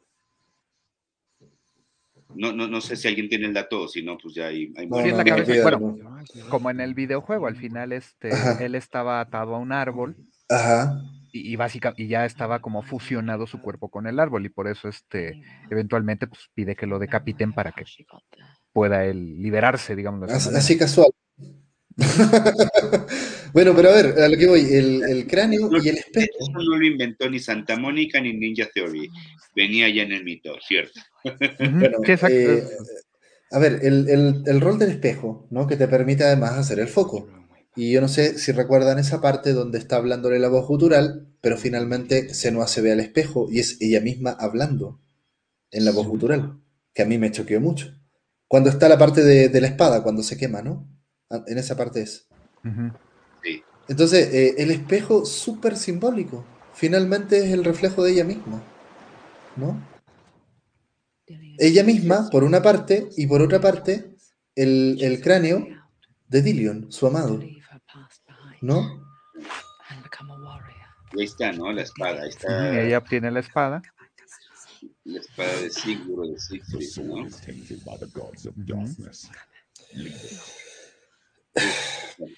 Vale, a ver, bueno. ¿Qué más? ¿Qué más? ¿Qué más? Yo, la verdad, eh, a ver, los personajes, ¿no? Eh, los personajes, eh, ¿quiénes son?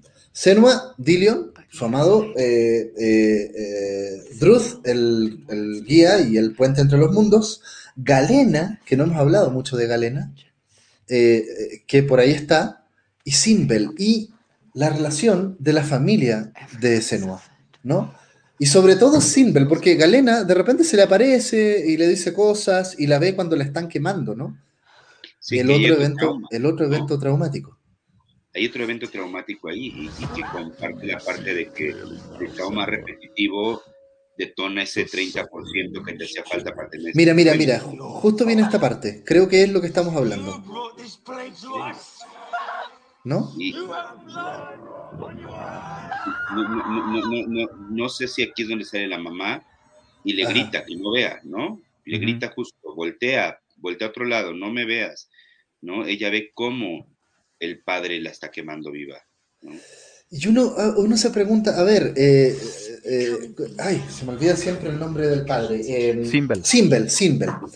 Eh, Simbel, a ver, Simbel parece aquí como el malo, desde una primera lectura. ¿Te das cuenta? Porque, a ver, el tema de que la encierra, ¿no? cuando niña y aparece esta, este, en este hoyo, ¿no? Y, y, quema a la mamá, ¿no? Eh, por un tema. Pero será que en realidad, a ver, ¿cuáles son las costumbres celtas? ¿No? Eh, porque al final de todo, eh, ya ahora tirándonos un poco para el final del juego, cuando está la fusión entre el padre, Sinbel, y, y Hela, que son un poco lo mismo, las cosas que le dice Hela son el juicio de realidad. ¿No? Oye, Dillion murió, acéptalo de una vez. ¿No? Oye, tú tienes un problema, ¿no? Eh, y, y, y Senua no lo acepta. ¿Quién, quién, está, ¿Quién está hablando ahí? Drud, creo, ¿no? Drud. Entre Drud y el padre, Drud y, y... ¿No? Y esta parte es muy ruda, como dices, esto, esto es dantesco, 100%, ¿sabes? Ah, la parte esta de. Sí, esto es cuando está por el mar de los cuerpos y los brazos, ¿no? Eh, Yo creo que, fíjate, tocas un punto importante y mira, con la ¿no? Eh, y ahorita me resuena Elden Ring, ¿no? Claro. con toda la estética de brazos. Oye, pero acá de tocar algo importante con la esquizofrenia que pasa aún hoy en día. Hoy en día seguimos tratando la esquizofrenia con fármacos que también dañan el cerebro y eso es mucho de la crítica de la psiquiatría. Aguas. No pasa lo mismo con los antidepresivos. Quien esté tomando antidepresivos, tómeselos. Tienen muy buena efectividad a 14, 20 años pero con los antipsicóticos, y comparan el cerebro de una persona con esquizofrenia y antipsicóticos, cerebro carcomido después de 20 años. Con antipsicóticos, cerebro carcomido en otras áreas. O sea, o te va a carcomer el cerebro de la esquizofrenia o el antipsicótico. Y nos contaba un psiquiatra ya años o del este famoso psiquiátrico en México, la Castañeda, ya claro que dábamos hidroterapia, que metíamos en, en tinas de agua fría a los pacientes pero no era por torturarlos, era porque creíamos que era lo que les funcionaba, porque veíamos que les metíamos en agua y eh, eh, eh, entonces, el los tratamientos de, de Simbel estaban mal. A eso iba. probablemente Simbel dijo: Esto es lo que hay. Esto es lo que hay que hacer. A ver, tu, tu madre está poseída por la oscuridad, loco. Eh, eh, eh, no nos queda otra, desde nuestra creencia, que, que, quemarla, ¿no? Para que se purifique.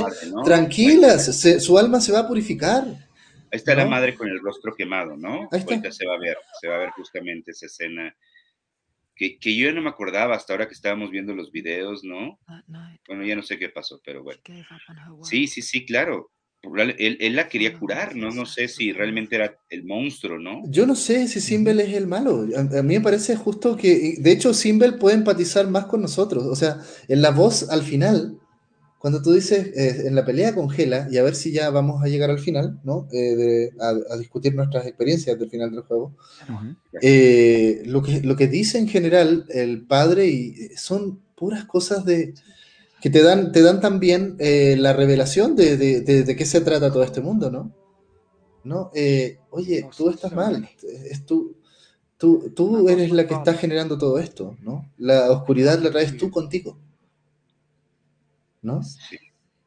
Y bueno, hay que, hay que ver un poco esa, esa, parte y todo lo que está diciendo, porque en realidad el juego es muy denso en, en, todo lo que te dice, ¿no? Imagínate todo lo que dice en las voces. Que es difícil de captar además, ¿no? Eh, eh, el nivel de guion a mí me parece amplísimo, ¿eh? Amplísimo. no, es, es un guion coordinado, no es un guion como estos de, bueno, opción A, opción B, ¿no? sino un guion que todo va al mismo tiempo. Es una orquesta de guion esto, ¿no? Me parece a mí. Este, y pues no sé, a ver, impresiones sobre el final, el que guste empezar. Que... A ver, eh, yo lo primero que quiero preguntarles es cuánto tiempo estuvieron en la, peleando en la pelea final. Yo estuve 20, 25 minutos dándole. Sí, yo igual, alrededor de media hora, más o menos. Sí, yo creo que yo también, como media hora y, la verdad es que eh, eh, el juego lo logra tan bien eh, en términos de, que tú sientes la rabia y tú sientes todo el viaje que ha pasado y toda la frustración. Y tú lo único que quieres es matar a Gela, ¿no? Aunque fíjate que ahí pasa algo. Bueno, al menos en mi caso ocurrió esto. caí, en la, caí en la idea de esto es un ejercicio de futilidad. O sea, después Pero ojo, también, desde el punto de vista de, entender el gameplay. Porque te das cuenta de que eh, eh, eh, llegas a ese punto donde dices, esta batalla está hecha para que la pierdas. Porque también me di cuenta que conforme progresaba el combate, los golpes que recibías eran en ese sentido mucho más dañinos. Sube la dificultad, pero tú dices, no, yo puedo más. E, es, la batalla final, es el último jefe. Obvio que tengo que seguir, ¿no? Y ese es el punto. Al final el juego te está poniendo en el desafío de. Ya estás en esto. Mira, aquí está la parte de la bestia, todo esto, ¿eh? Ajá, tú decides hasta cuándo dejas de pelear. Ajá. Ajá. Pero, tú decides, ¿eh? pero, en ese, ese, sentido implica aceptar lo, la futilidad de ese combate. Sí. Pero es que, es que tú has estado peleando todo el juego. Y ahora te dicen que, no pelees, ¿no? O sea, a ver, esta es la batalla final, ¿no? Además hay, hay un juego con la expectativa del jugador, ¿no? El último ah, jefe. claro. aquí lo que vemos es estos, ¿quién no ha tenido esta especie de terror nocturno de correr hasta la cocina para no pasar por el pasillo apagado? Pero, pero, pero, a ver, ¿qué más hay aquí? Aquí hay nicteofobia, ¿sí? Porque, o sea, las personas que le tienen este miedo tan... Esto es lo que deben vivir muchas personas con miedo a la oscuridad, ¿no?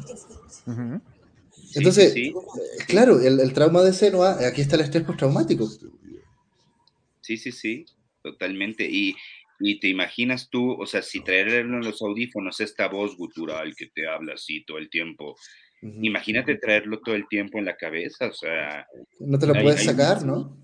Y, que cuando te estás acostumbrando a un tono lo cambia y que a veces te insulta y que a veces te, te intenta convencer, es que eso debe ser brutal, ¿no?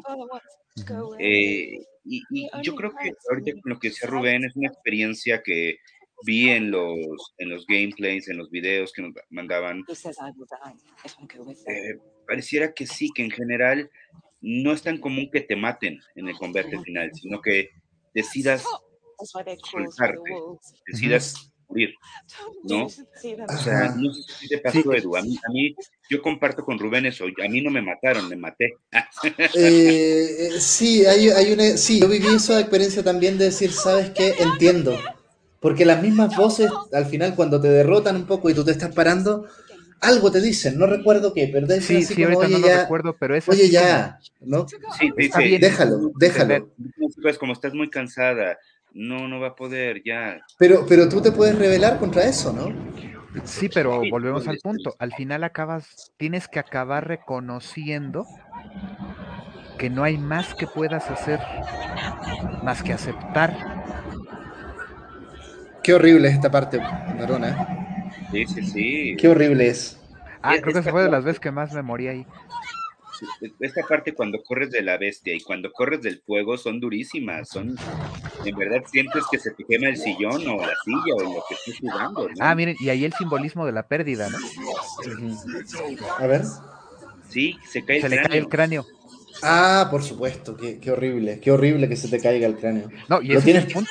Aquí es un momento donde dices, todo, la, todo lo que me ha partido la madre para que ahorita se me caiga el cráneo, y te lo recalca la voz, ¿no? La voz te dice, pero qué inútil, ¿no? sí, exacto.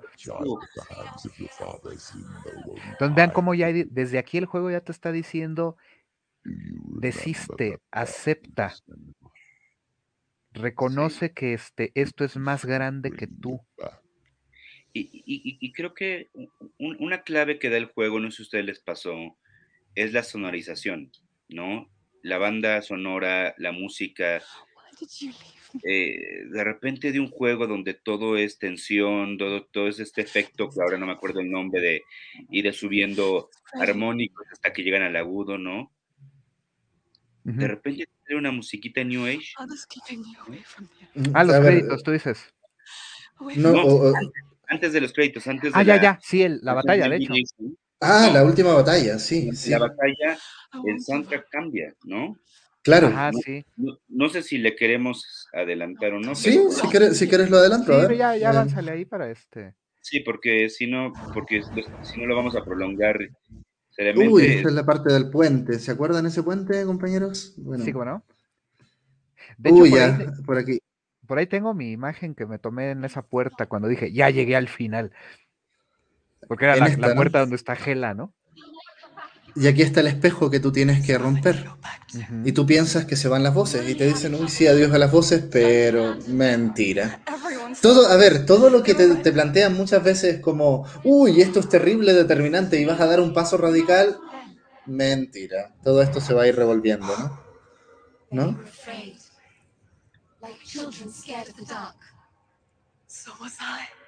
Bueno. En fin. En fin, en fin. Ahí ya. Y, y vean ah, y ojo. el recuento del viaje. Ajá. Son todos los Toda, iconos.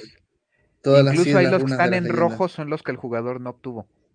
Ah, sí. Hay una escena especial, Ajá. hay una escena especial, si lo consigues todo, donde aparece Así hablándote. Druth, me parece muy...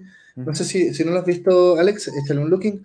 Es muy no sé cómo llamarlo, no, yo no, no encuentro que es muy X, eh, pero juega un rol ahí, eh, como que Drew te felicita, básicamente. Yo en mi primer gameplay no ha... me faltó uno. Uf, no me digas. Y, y, y fue de los primeros. Eh, pero pero eh, después de recibir toda esa felicitación, Senua dice, ajá, sí, voy a seguir mi viaje, adiós, de dar mismo. Vean cómo ahí eh, el rostro de Galena es Gela. Sí, es cierto. Uf. Uy, eso yo no lo había notado. Eso yo no, no es que tiene, tiene muchas cosas, ¿no? Es que Gela es un sincretismo ya. Uh -huh. O sea, ¿sabes? O sea, Gela es todo. Son todos los muertos. Bueno, no sé, o es la muerte. Es la muerte, es la muerte. Es la muerte, es la muerte. En, en rigor, ¿no? Uh -huh. En rigor, eh, Gela me imagino que es la diosa de la muerte. Sí, sí, sí. Sí, sí, sí. ¿Y, y, y, qué, ¿Y, qué, te dice Drud en ese, si te se acuerdan? Digo, yo la verdad... Drud, no, no muy Drud, bien Drud se despide de ti, digamos, en, en, antes de esto, ¿no? Drud ya no habla. Él, él, tenía su propio objetivo, que es que contarte todas las historias. De hecho, es Ajá. lo que él te pide, ¿no? Si yo te voy a acompañar, si me permites contarte las historias. Creo que no sé, eso me parece bien importante. Al final de cuentas, él, él lo quiere contar. Como relación entre dos personas con esquizofrenia, ¿no? Ese, ese es su padre, ¿no? Es el padre. Ese es Simbel. Entonces, eh, bueno, a ver, vamos a la parte del combate, eh, gente. Eh, pero yo siento que es muy, no sé, duele perderlo, ¿no? algo pasa aquí. Regresa un poquitín, regresa un poquitín. Un par de minutos, yo creo. Vale, a ver. Por ahí ya. ¿Por ahí? Sí, porque es ahí cuando entra ya finalmente a la habitación. Aquí viene la música de la que hablabas, ¿no? Viene la música. La música te dice esto va de otra cosa, ¿eh? No, no, es música de último jefe, ¿no? ya, dale. Eh, a ver, eh, esta música te lleva a sigue peleando, estimado.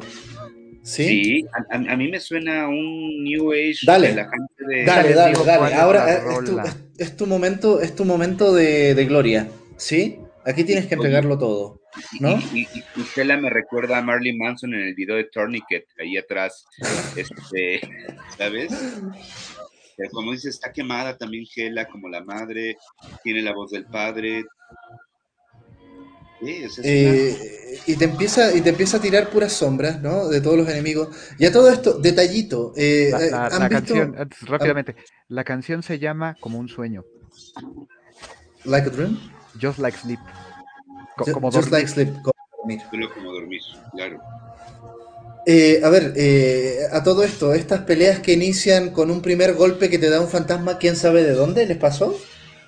Eh, que, el primer golpe como que siempre llega porque, o sea, y eso ya te hace sospechar un poco de que esto es una alucinación, por decirlo así, ¿no?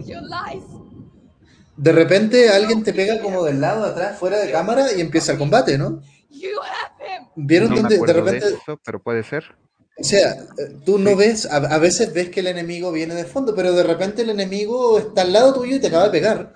Y, y tú casi que no tienes tiempo de reaccionar y recibes el primer golpe. ¿No? como de una manera súper injusta, ¿no? Pero bueno, a ver, eh, es parte de la experiencia, ¿no?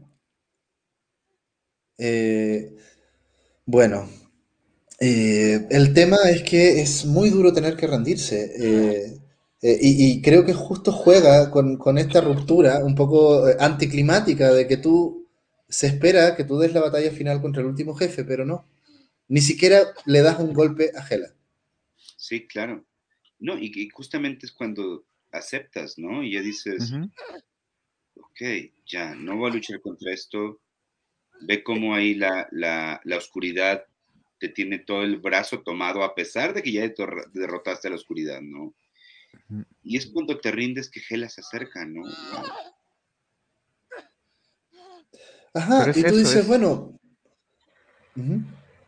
Acabas abrazando la realidad aceptando la pérdida. Sí. La derrota, ¿no? O sea, Gela te mata, ¿no? Mm, eh, eh, eh, es que ahí es donde vemos, ahí creo que está otro punto. en un sentido muy occidentalizado, no nórdico, digámoslo de esa manera. De nuevo, la forma en que visualizamos la muerte es como derrota, ¿no? Bueno, buen punto, ¿no? Pero bueno. Miren, ahí les valgo ahorita que me, también me vino al, recuerdo. Para mí, todo este asunto eh, tiene muchas reminiscencias con esta película de Aronofsky, La Fuente de la Vida. Uy, qué buena, sí. Porque también se trata, en cierto modo, de esto. Acepta la pérdida. Valora no lo busques, que, no busques la vida eterna. Valora lo que tuviste, lo que disfrutaste, lo que experimentaste con aquellos que, que querías. Como bien dijeron, tal vez este Dillion solo fue una persona que pudo ser, que fue amable con ella, pero para alguien que había, había sido agredida, había sido violentada, por muy diversas razones, una muestra de afecto, por muy fraternal que haya sido, es amor. Y, es, lo que mantiene todo, ¿no? es, es, la única luz en este infierno, ¿no? Así es, ¿no? Y, como bien lo dices, el aceptar la muerte, la fase de aceptación, ¿no? De ya lo perdiste, honralo, ¿no?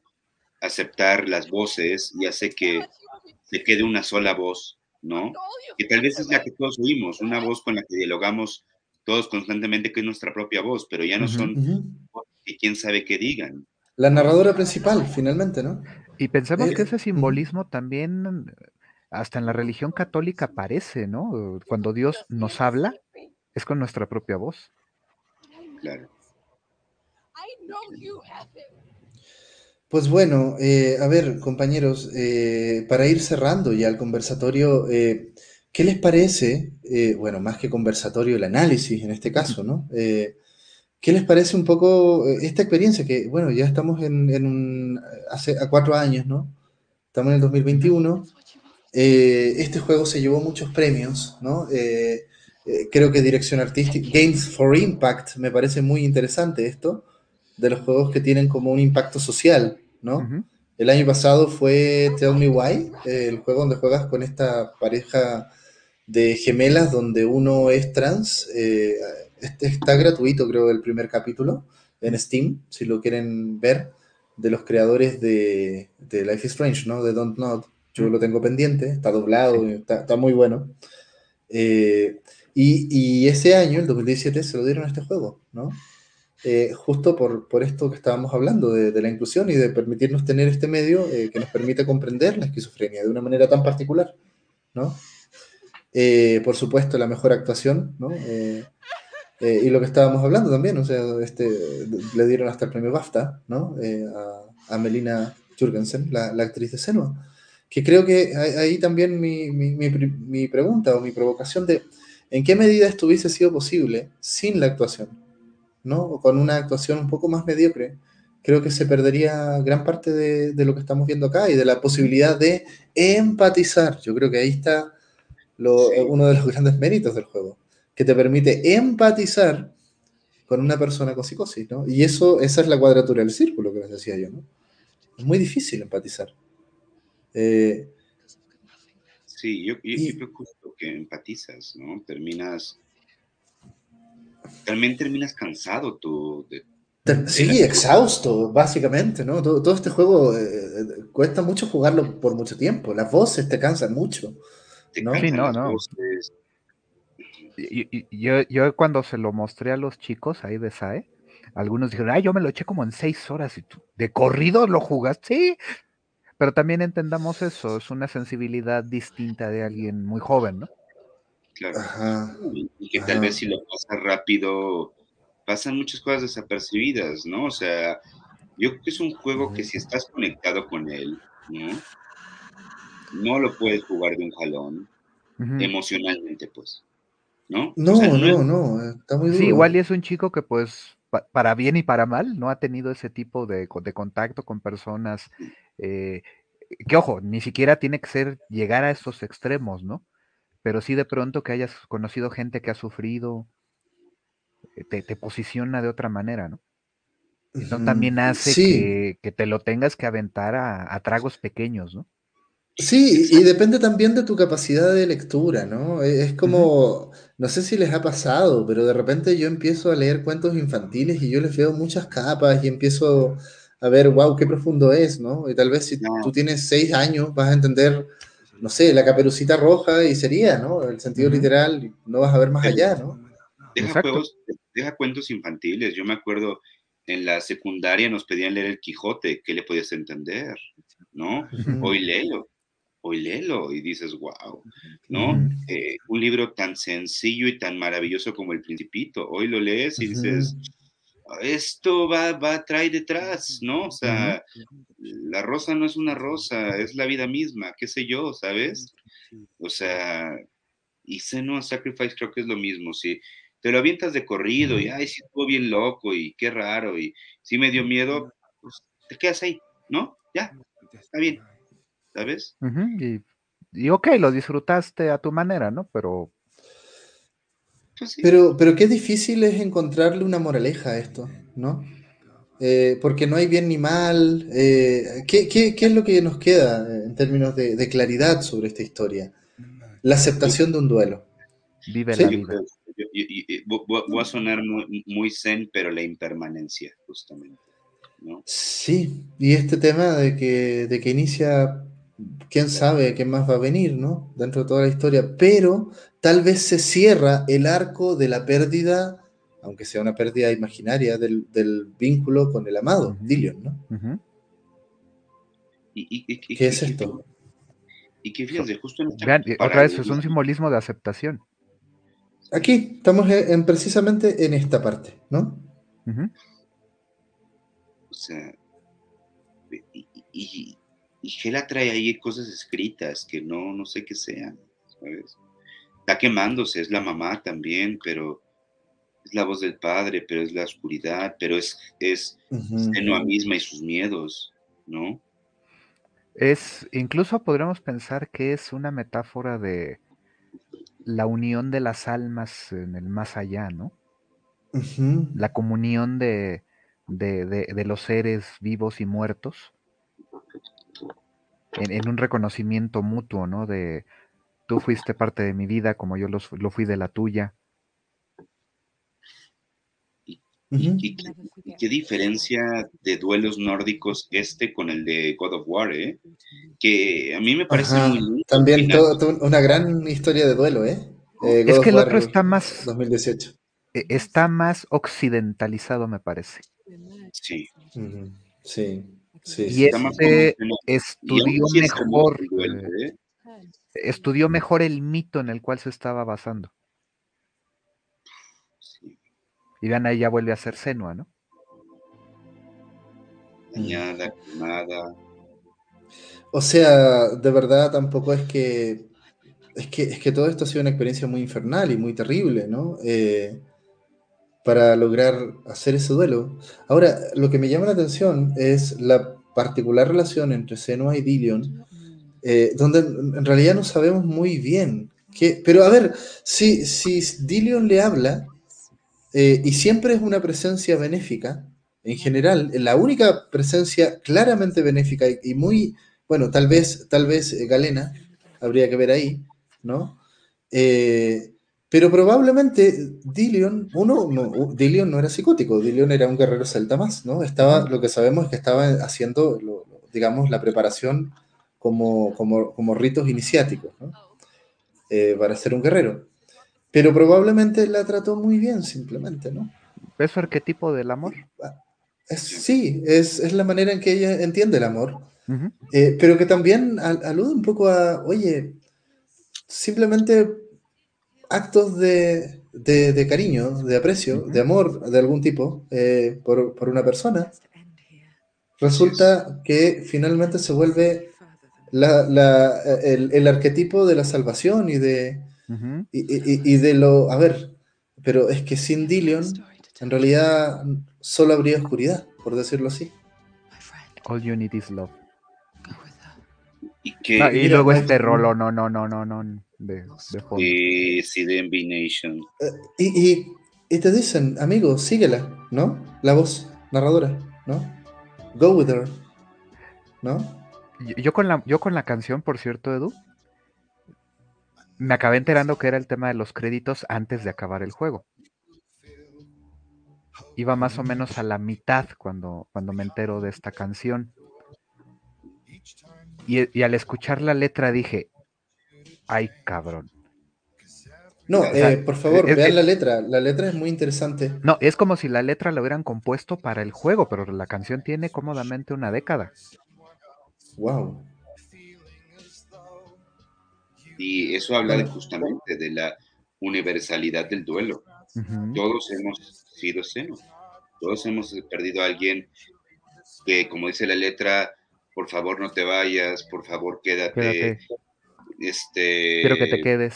Quiero que te quedes. A ver, pero, pero la experiencia de la no aceptación, de la, del rechazo eh, y de esta especie de psicosis transitoria es normativa eh, y es normal en muchos casos de duelo, ¿no?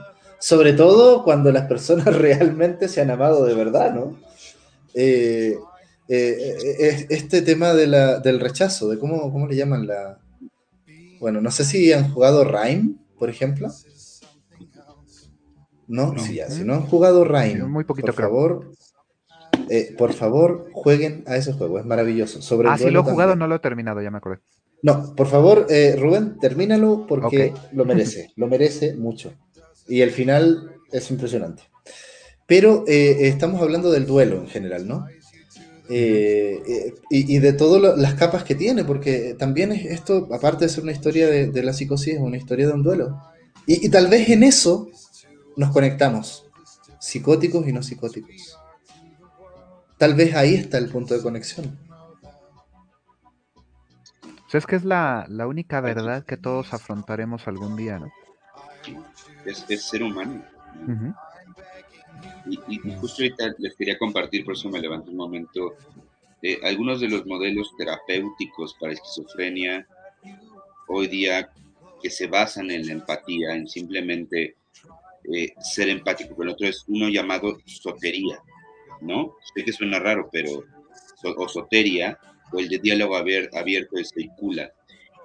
Y algo bien interesante de este mm. modelo de la, de, la soteria, que se, empezó en Estados Unidos y hoy está en, en Finlandia justamente. Para ser terapeuta de sotería no debes ser psicólogo ni psiquiatra, porque ya traes un prejuicio en contra de los pacientes psicóticos. Pareciera que fue lo único que no necesitó, que necesitó seno, alguien que no tuviera prejuicio. Dillion, en este caso.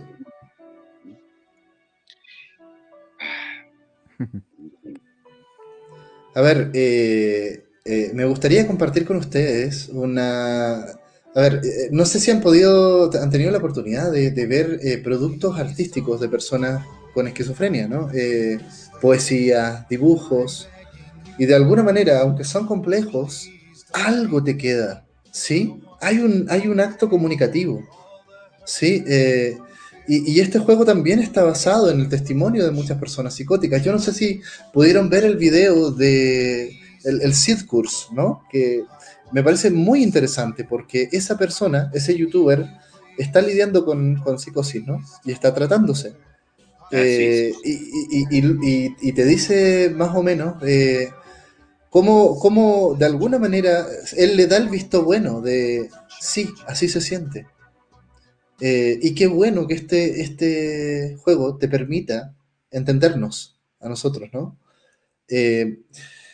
Entonces, justo lo que digo, la cuadratura del círculo, ¿no? ¿Cómo lograr esta empatía? y hay claves de repente, ¿no? Habría que ver con más detalle de qué se trata esta, esta soteria o, soteria, no sé cómo se dice. pero, por ejemplo, en, en Santiago de Chile, eh, hubo un personaje ahí eh, que se llamaba el Divino Anticristo. Y es una persona eh, de la calle con psicosis que rondaba un barrio cultural muy importante, que es el barrio Las Tarrias. yo viví muy cerca de ese barrio y de repente me tocaba encontrarme, decía, ¡Ah! ahí viene el divino, ¿no? Y es un hombre vestido con, digamos, con traje de, de mujer, que manejaba un carrito de supermercado donde llevaba todas sus cosas y entre ellas llevaba sus escritos, ¿no?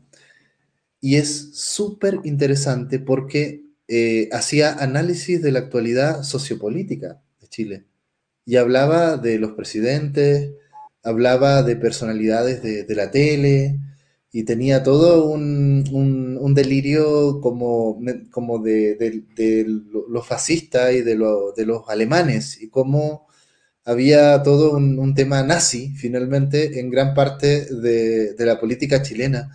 Y, y, muchas personas que, decimos, oye, ¿sabes qué? Es que me hace pensar, es que creo que no está tan mal, ¿no? O sea, creo que tiene mucha razón en ciertas cosas, te, te deja como incentivos así de Uf, eh, si quieren, por favor, yo les voy a dejar un link ahí para que vean algunos de los discursos del divino, eh, el divino anticristo. Eh, y, realmente, bueno, es que tal vez necesitan conocer un poco del contexto chileno en, donde se movió, digamos, del 2010. pero yo, yo valoro eso, ¿sabes? O sea, a mí el, divino anticristo me hace pensar, ¿no? Me, me, me, permite tener una mirada distinta, ¿no? Y, las cosas que dicen son tan particulares y tan peculiares que son únicas, ¿no? Eh, y yo encuentro un valor en eso. Eh, eh, y, en ese sentido empatizo con el discurso antipsiquiátrico, ¿no? De, ver qué es lo que realmente estas personas nos están aportando. ¿no?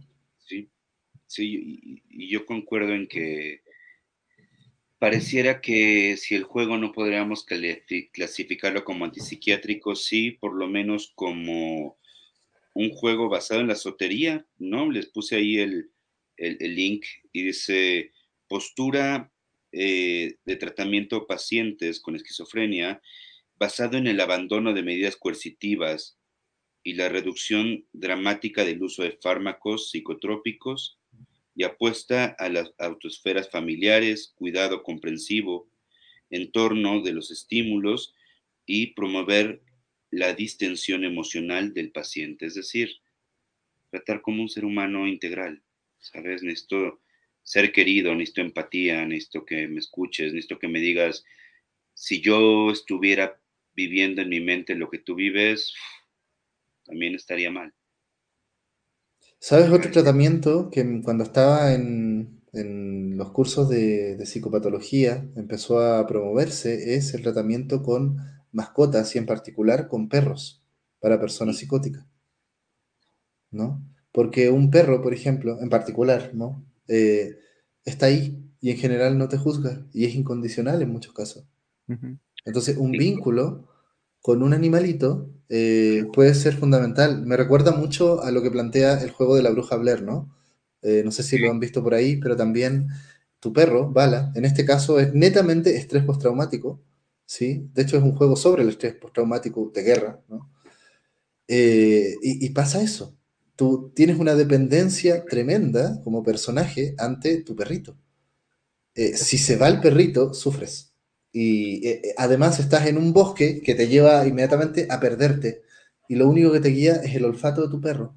Y que tu perro si va a buscar algo y tú lo pierdes va a volver a buscarte. ¿sí? ahí hay otro factor que creo que es interesante en un tema terapéutico. Pues no sé Rubén experiencias Híjole, pues yo ahí sí digo, eh, obviamente yo no tengo formación como psicólogo, entonces de ese lado sí, sí me ha faltado este, pues tener más eh, esa variedad de experiencias, ¿no? Pero sin duda para mí el juego fue, una cosa muy interesante, insisto, este, eh, te das cuenta de cómo el, medio tiene este potencial, ¿no? De, efectivamente acercarnos a la posibilidad de, experimentar algo que podríamos llamar empatía, ¿no? Sin duda. Eh, obviamente también, les digo, desde el lado técnico, eh, sorprendente como un estudio pequeño, si bien varía la información, por ahí hablan que mínimo 16, máximo 20 personas eh, son parte de lo que es Ninja Theory, te entiende que ahorita el estudio ya ha crecido debido a la, a la adquisición que tuvo por parte de Microsoft, pero sigue siendo un estudio pequeño, ¿no? Y, y como tuvieron, les digo, recomiendo mucho los diarios de producción. Eh, si gustas, Edu, ya les pasé la, liga hace un ratito. Ahí ponla si gustas en, como, enlace o información que podrá estar ahí eh, visible en el video. Eh, Ahorita la, y, y, la idea es eso, ¿no? También ver cómo el medio tiene una posibilidad que, que se debe explorar, se debe aprovechar, ¿no? Pero también se necesita trabajar mucho en, también en cómo leer el material. ¿Por qué? Porque eh, como al jugar, en este caso, pues podemos pensar en ese sentido, ¿no? Cómo, romper la idea de, a ver, eh, precisamente tu personaje que tú controlas se, te está revelando, ¿no? Pero eso quiere decir algo. No es ahí porque este, tengan una, voluntad propia estos personajes, no, al final de cuentas son este, es todo un proceso creativo pero la idea es eso, de que, ahí hay un discurso y, la idea es de que lo puedas encontrar, ¿no? Bueno, a ver, em, no sé muy bien cómo lo podemos hacer, em, porque eh, a ver si podemos complementar luego, ¿no? Me gustaría este video con todos los comentarios eh, y sobre todo con las referencias, ¿no?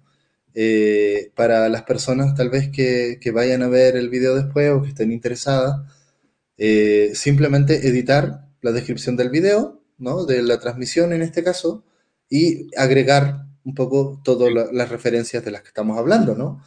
Eh, vamos, vamos a hacer esa, esa chambita, gente, eh, de, referenciar un poco todo esto eh, sobre todo para que las personas que puedan estar interesados en entender, por ejemplo, este tipo de terapias alternativas, ¿no? Y algunos otros datos del desarrollo del juego, puedan acceder a esto, ¿no? Yo creo que eso podría ser el, medio, ¿no? Bueno, eh, por lo pronto, eh, también creo que ha sido uno de los juegos más interesantes que he jugado respecto a, las emociones que, produce. Yo creo que soy más o menos curtido en juegos de terror eh, y este juego también creo que me, me, ha impactado mucho, para bien, en ese sentido. Y, cambia tu actitud, ¿no? O sea, de alguna manera, eh, no sé, o sea, si, tú empiezas a querer también al personaje de Senua, ¿no? A desarrollar un afecto en ese sentido. Em, bueno, ya jugar, jugar solamente, controlar a un personaje ya te hace sentir un cierto afecto por, ese personaje y, genera un, ¿cómo decirlo? Como eh, entonces, eh, tú puedes asociar, bueno, a ver, entonces una persona con esquizofrenia de alguna manera te va a evocar a Senua, por ejemplo. Claro. Entonces, claro, el juego te predispone, ¿no? Eh, positivamente en ese sentido. Ah, y otra cosa, yo no sé si han escuchado, o esto es rumor o no, o no, no sé si podemos investigarlo, que Ninja Theory de alguna manera parte de las ganancias la está dando para fundaciones que apoyan a gente con esquizofrenia. No sé si han escuchado algo de eso. Creo que desde el primer título ya estaba ocurriendo eso. Porque también otro dato ahí, el, estudio ya estaba en números rojos cuando lanzaron el juego. Es que no es para menos, porque el nivel de producción que tiene es muy alto, ¿no? Para un estudio pequeño. Sí, y eso que usaron, igual, los diarios de producción ahí les van a ayudar a visualizar eh, cómo, por ejemplo, pues no, no, no estaban en condiciones de utilizar un estudio de captura de movimiento en forma. Entonces tuvieron que improvisar con diferentes cosas este, eh, que compraban en, tiendas eh, en línea. Adquirieron equipo de iluminación, por ahí creo que este, por ejemplo, para simular cuando Senua está moviendo cosas pesadas, cosas de ese estilo, pues tuvieron que improvisar, ¿no? usaron una sala de juntas que pues, de entrada era de un piso. Normalmente los estudios de captura de movimiento son son instalaciones de, altura, ¿no? Para que también los actores tengan este, mucha más libertad de movimiento, ¿no? Y las cámaras, me imagino, ¿no? y toda esta cuestión, y, y, por las mañanas tenían las juntas de trabajo, desmontaban y ponían eh, los implementos para hacer mock-up, ¿no? Y entonces así el estudio, se apoyaron de otros estudios, obviamente, para algunas cosas. Ejemplo, la calidad de esa, de esa animación facial, tuvieron que ir a un estudio en Croacia, según recuerdo. Eh, Ninja Theory son británicos, ¿verdad? Así ingleses, ¿no? Sí. Sí, y, todo ese trabajo de investigación que hubo detrás es.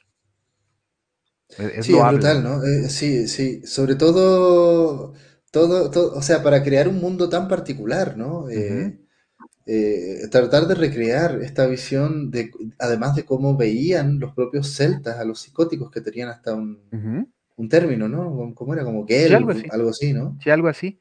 Y, ese es el otro punto, ¿no? Y lo, mencioné con la broma que dije, ¿no? De, profe, ¿eso me va a servir? Pues sí, sí te va a servir, ¿no? Como, como en este, digo, lo, lo, aterrizaba en el contexto del diseñador de juegos, pero nótese, investigar es útil. Investigar te va a ayudar a, potenciar lo que puedes hacer con, con lo que sabes hacer. Es que, es que si realmente quieres hacer un juego sobre la cultura vikinga y te equivocas en un mito, es que ya no, ya no tiene sentido jugar tu juego, por decirlo así, ¿no? Eh, si tú vas a hacer un juego sobre una cultura, por ejemplo, latinoamericana, como estoy investigando ahora para mi tesis, ¿no? Eh, como Shadow the Tomb Raider, ¿no? Eh, de alguna manera el juego tiene un potencial de alfabetización cultural, ¿no?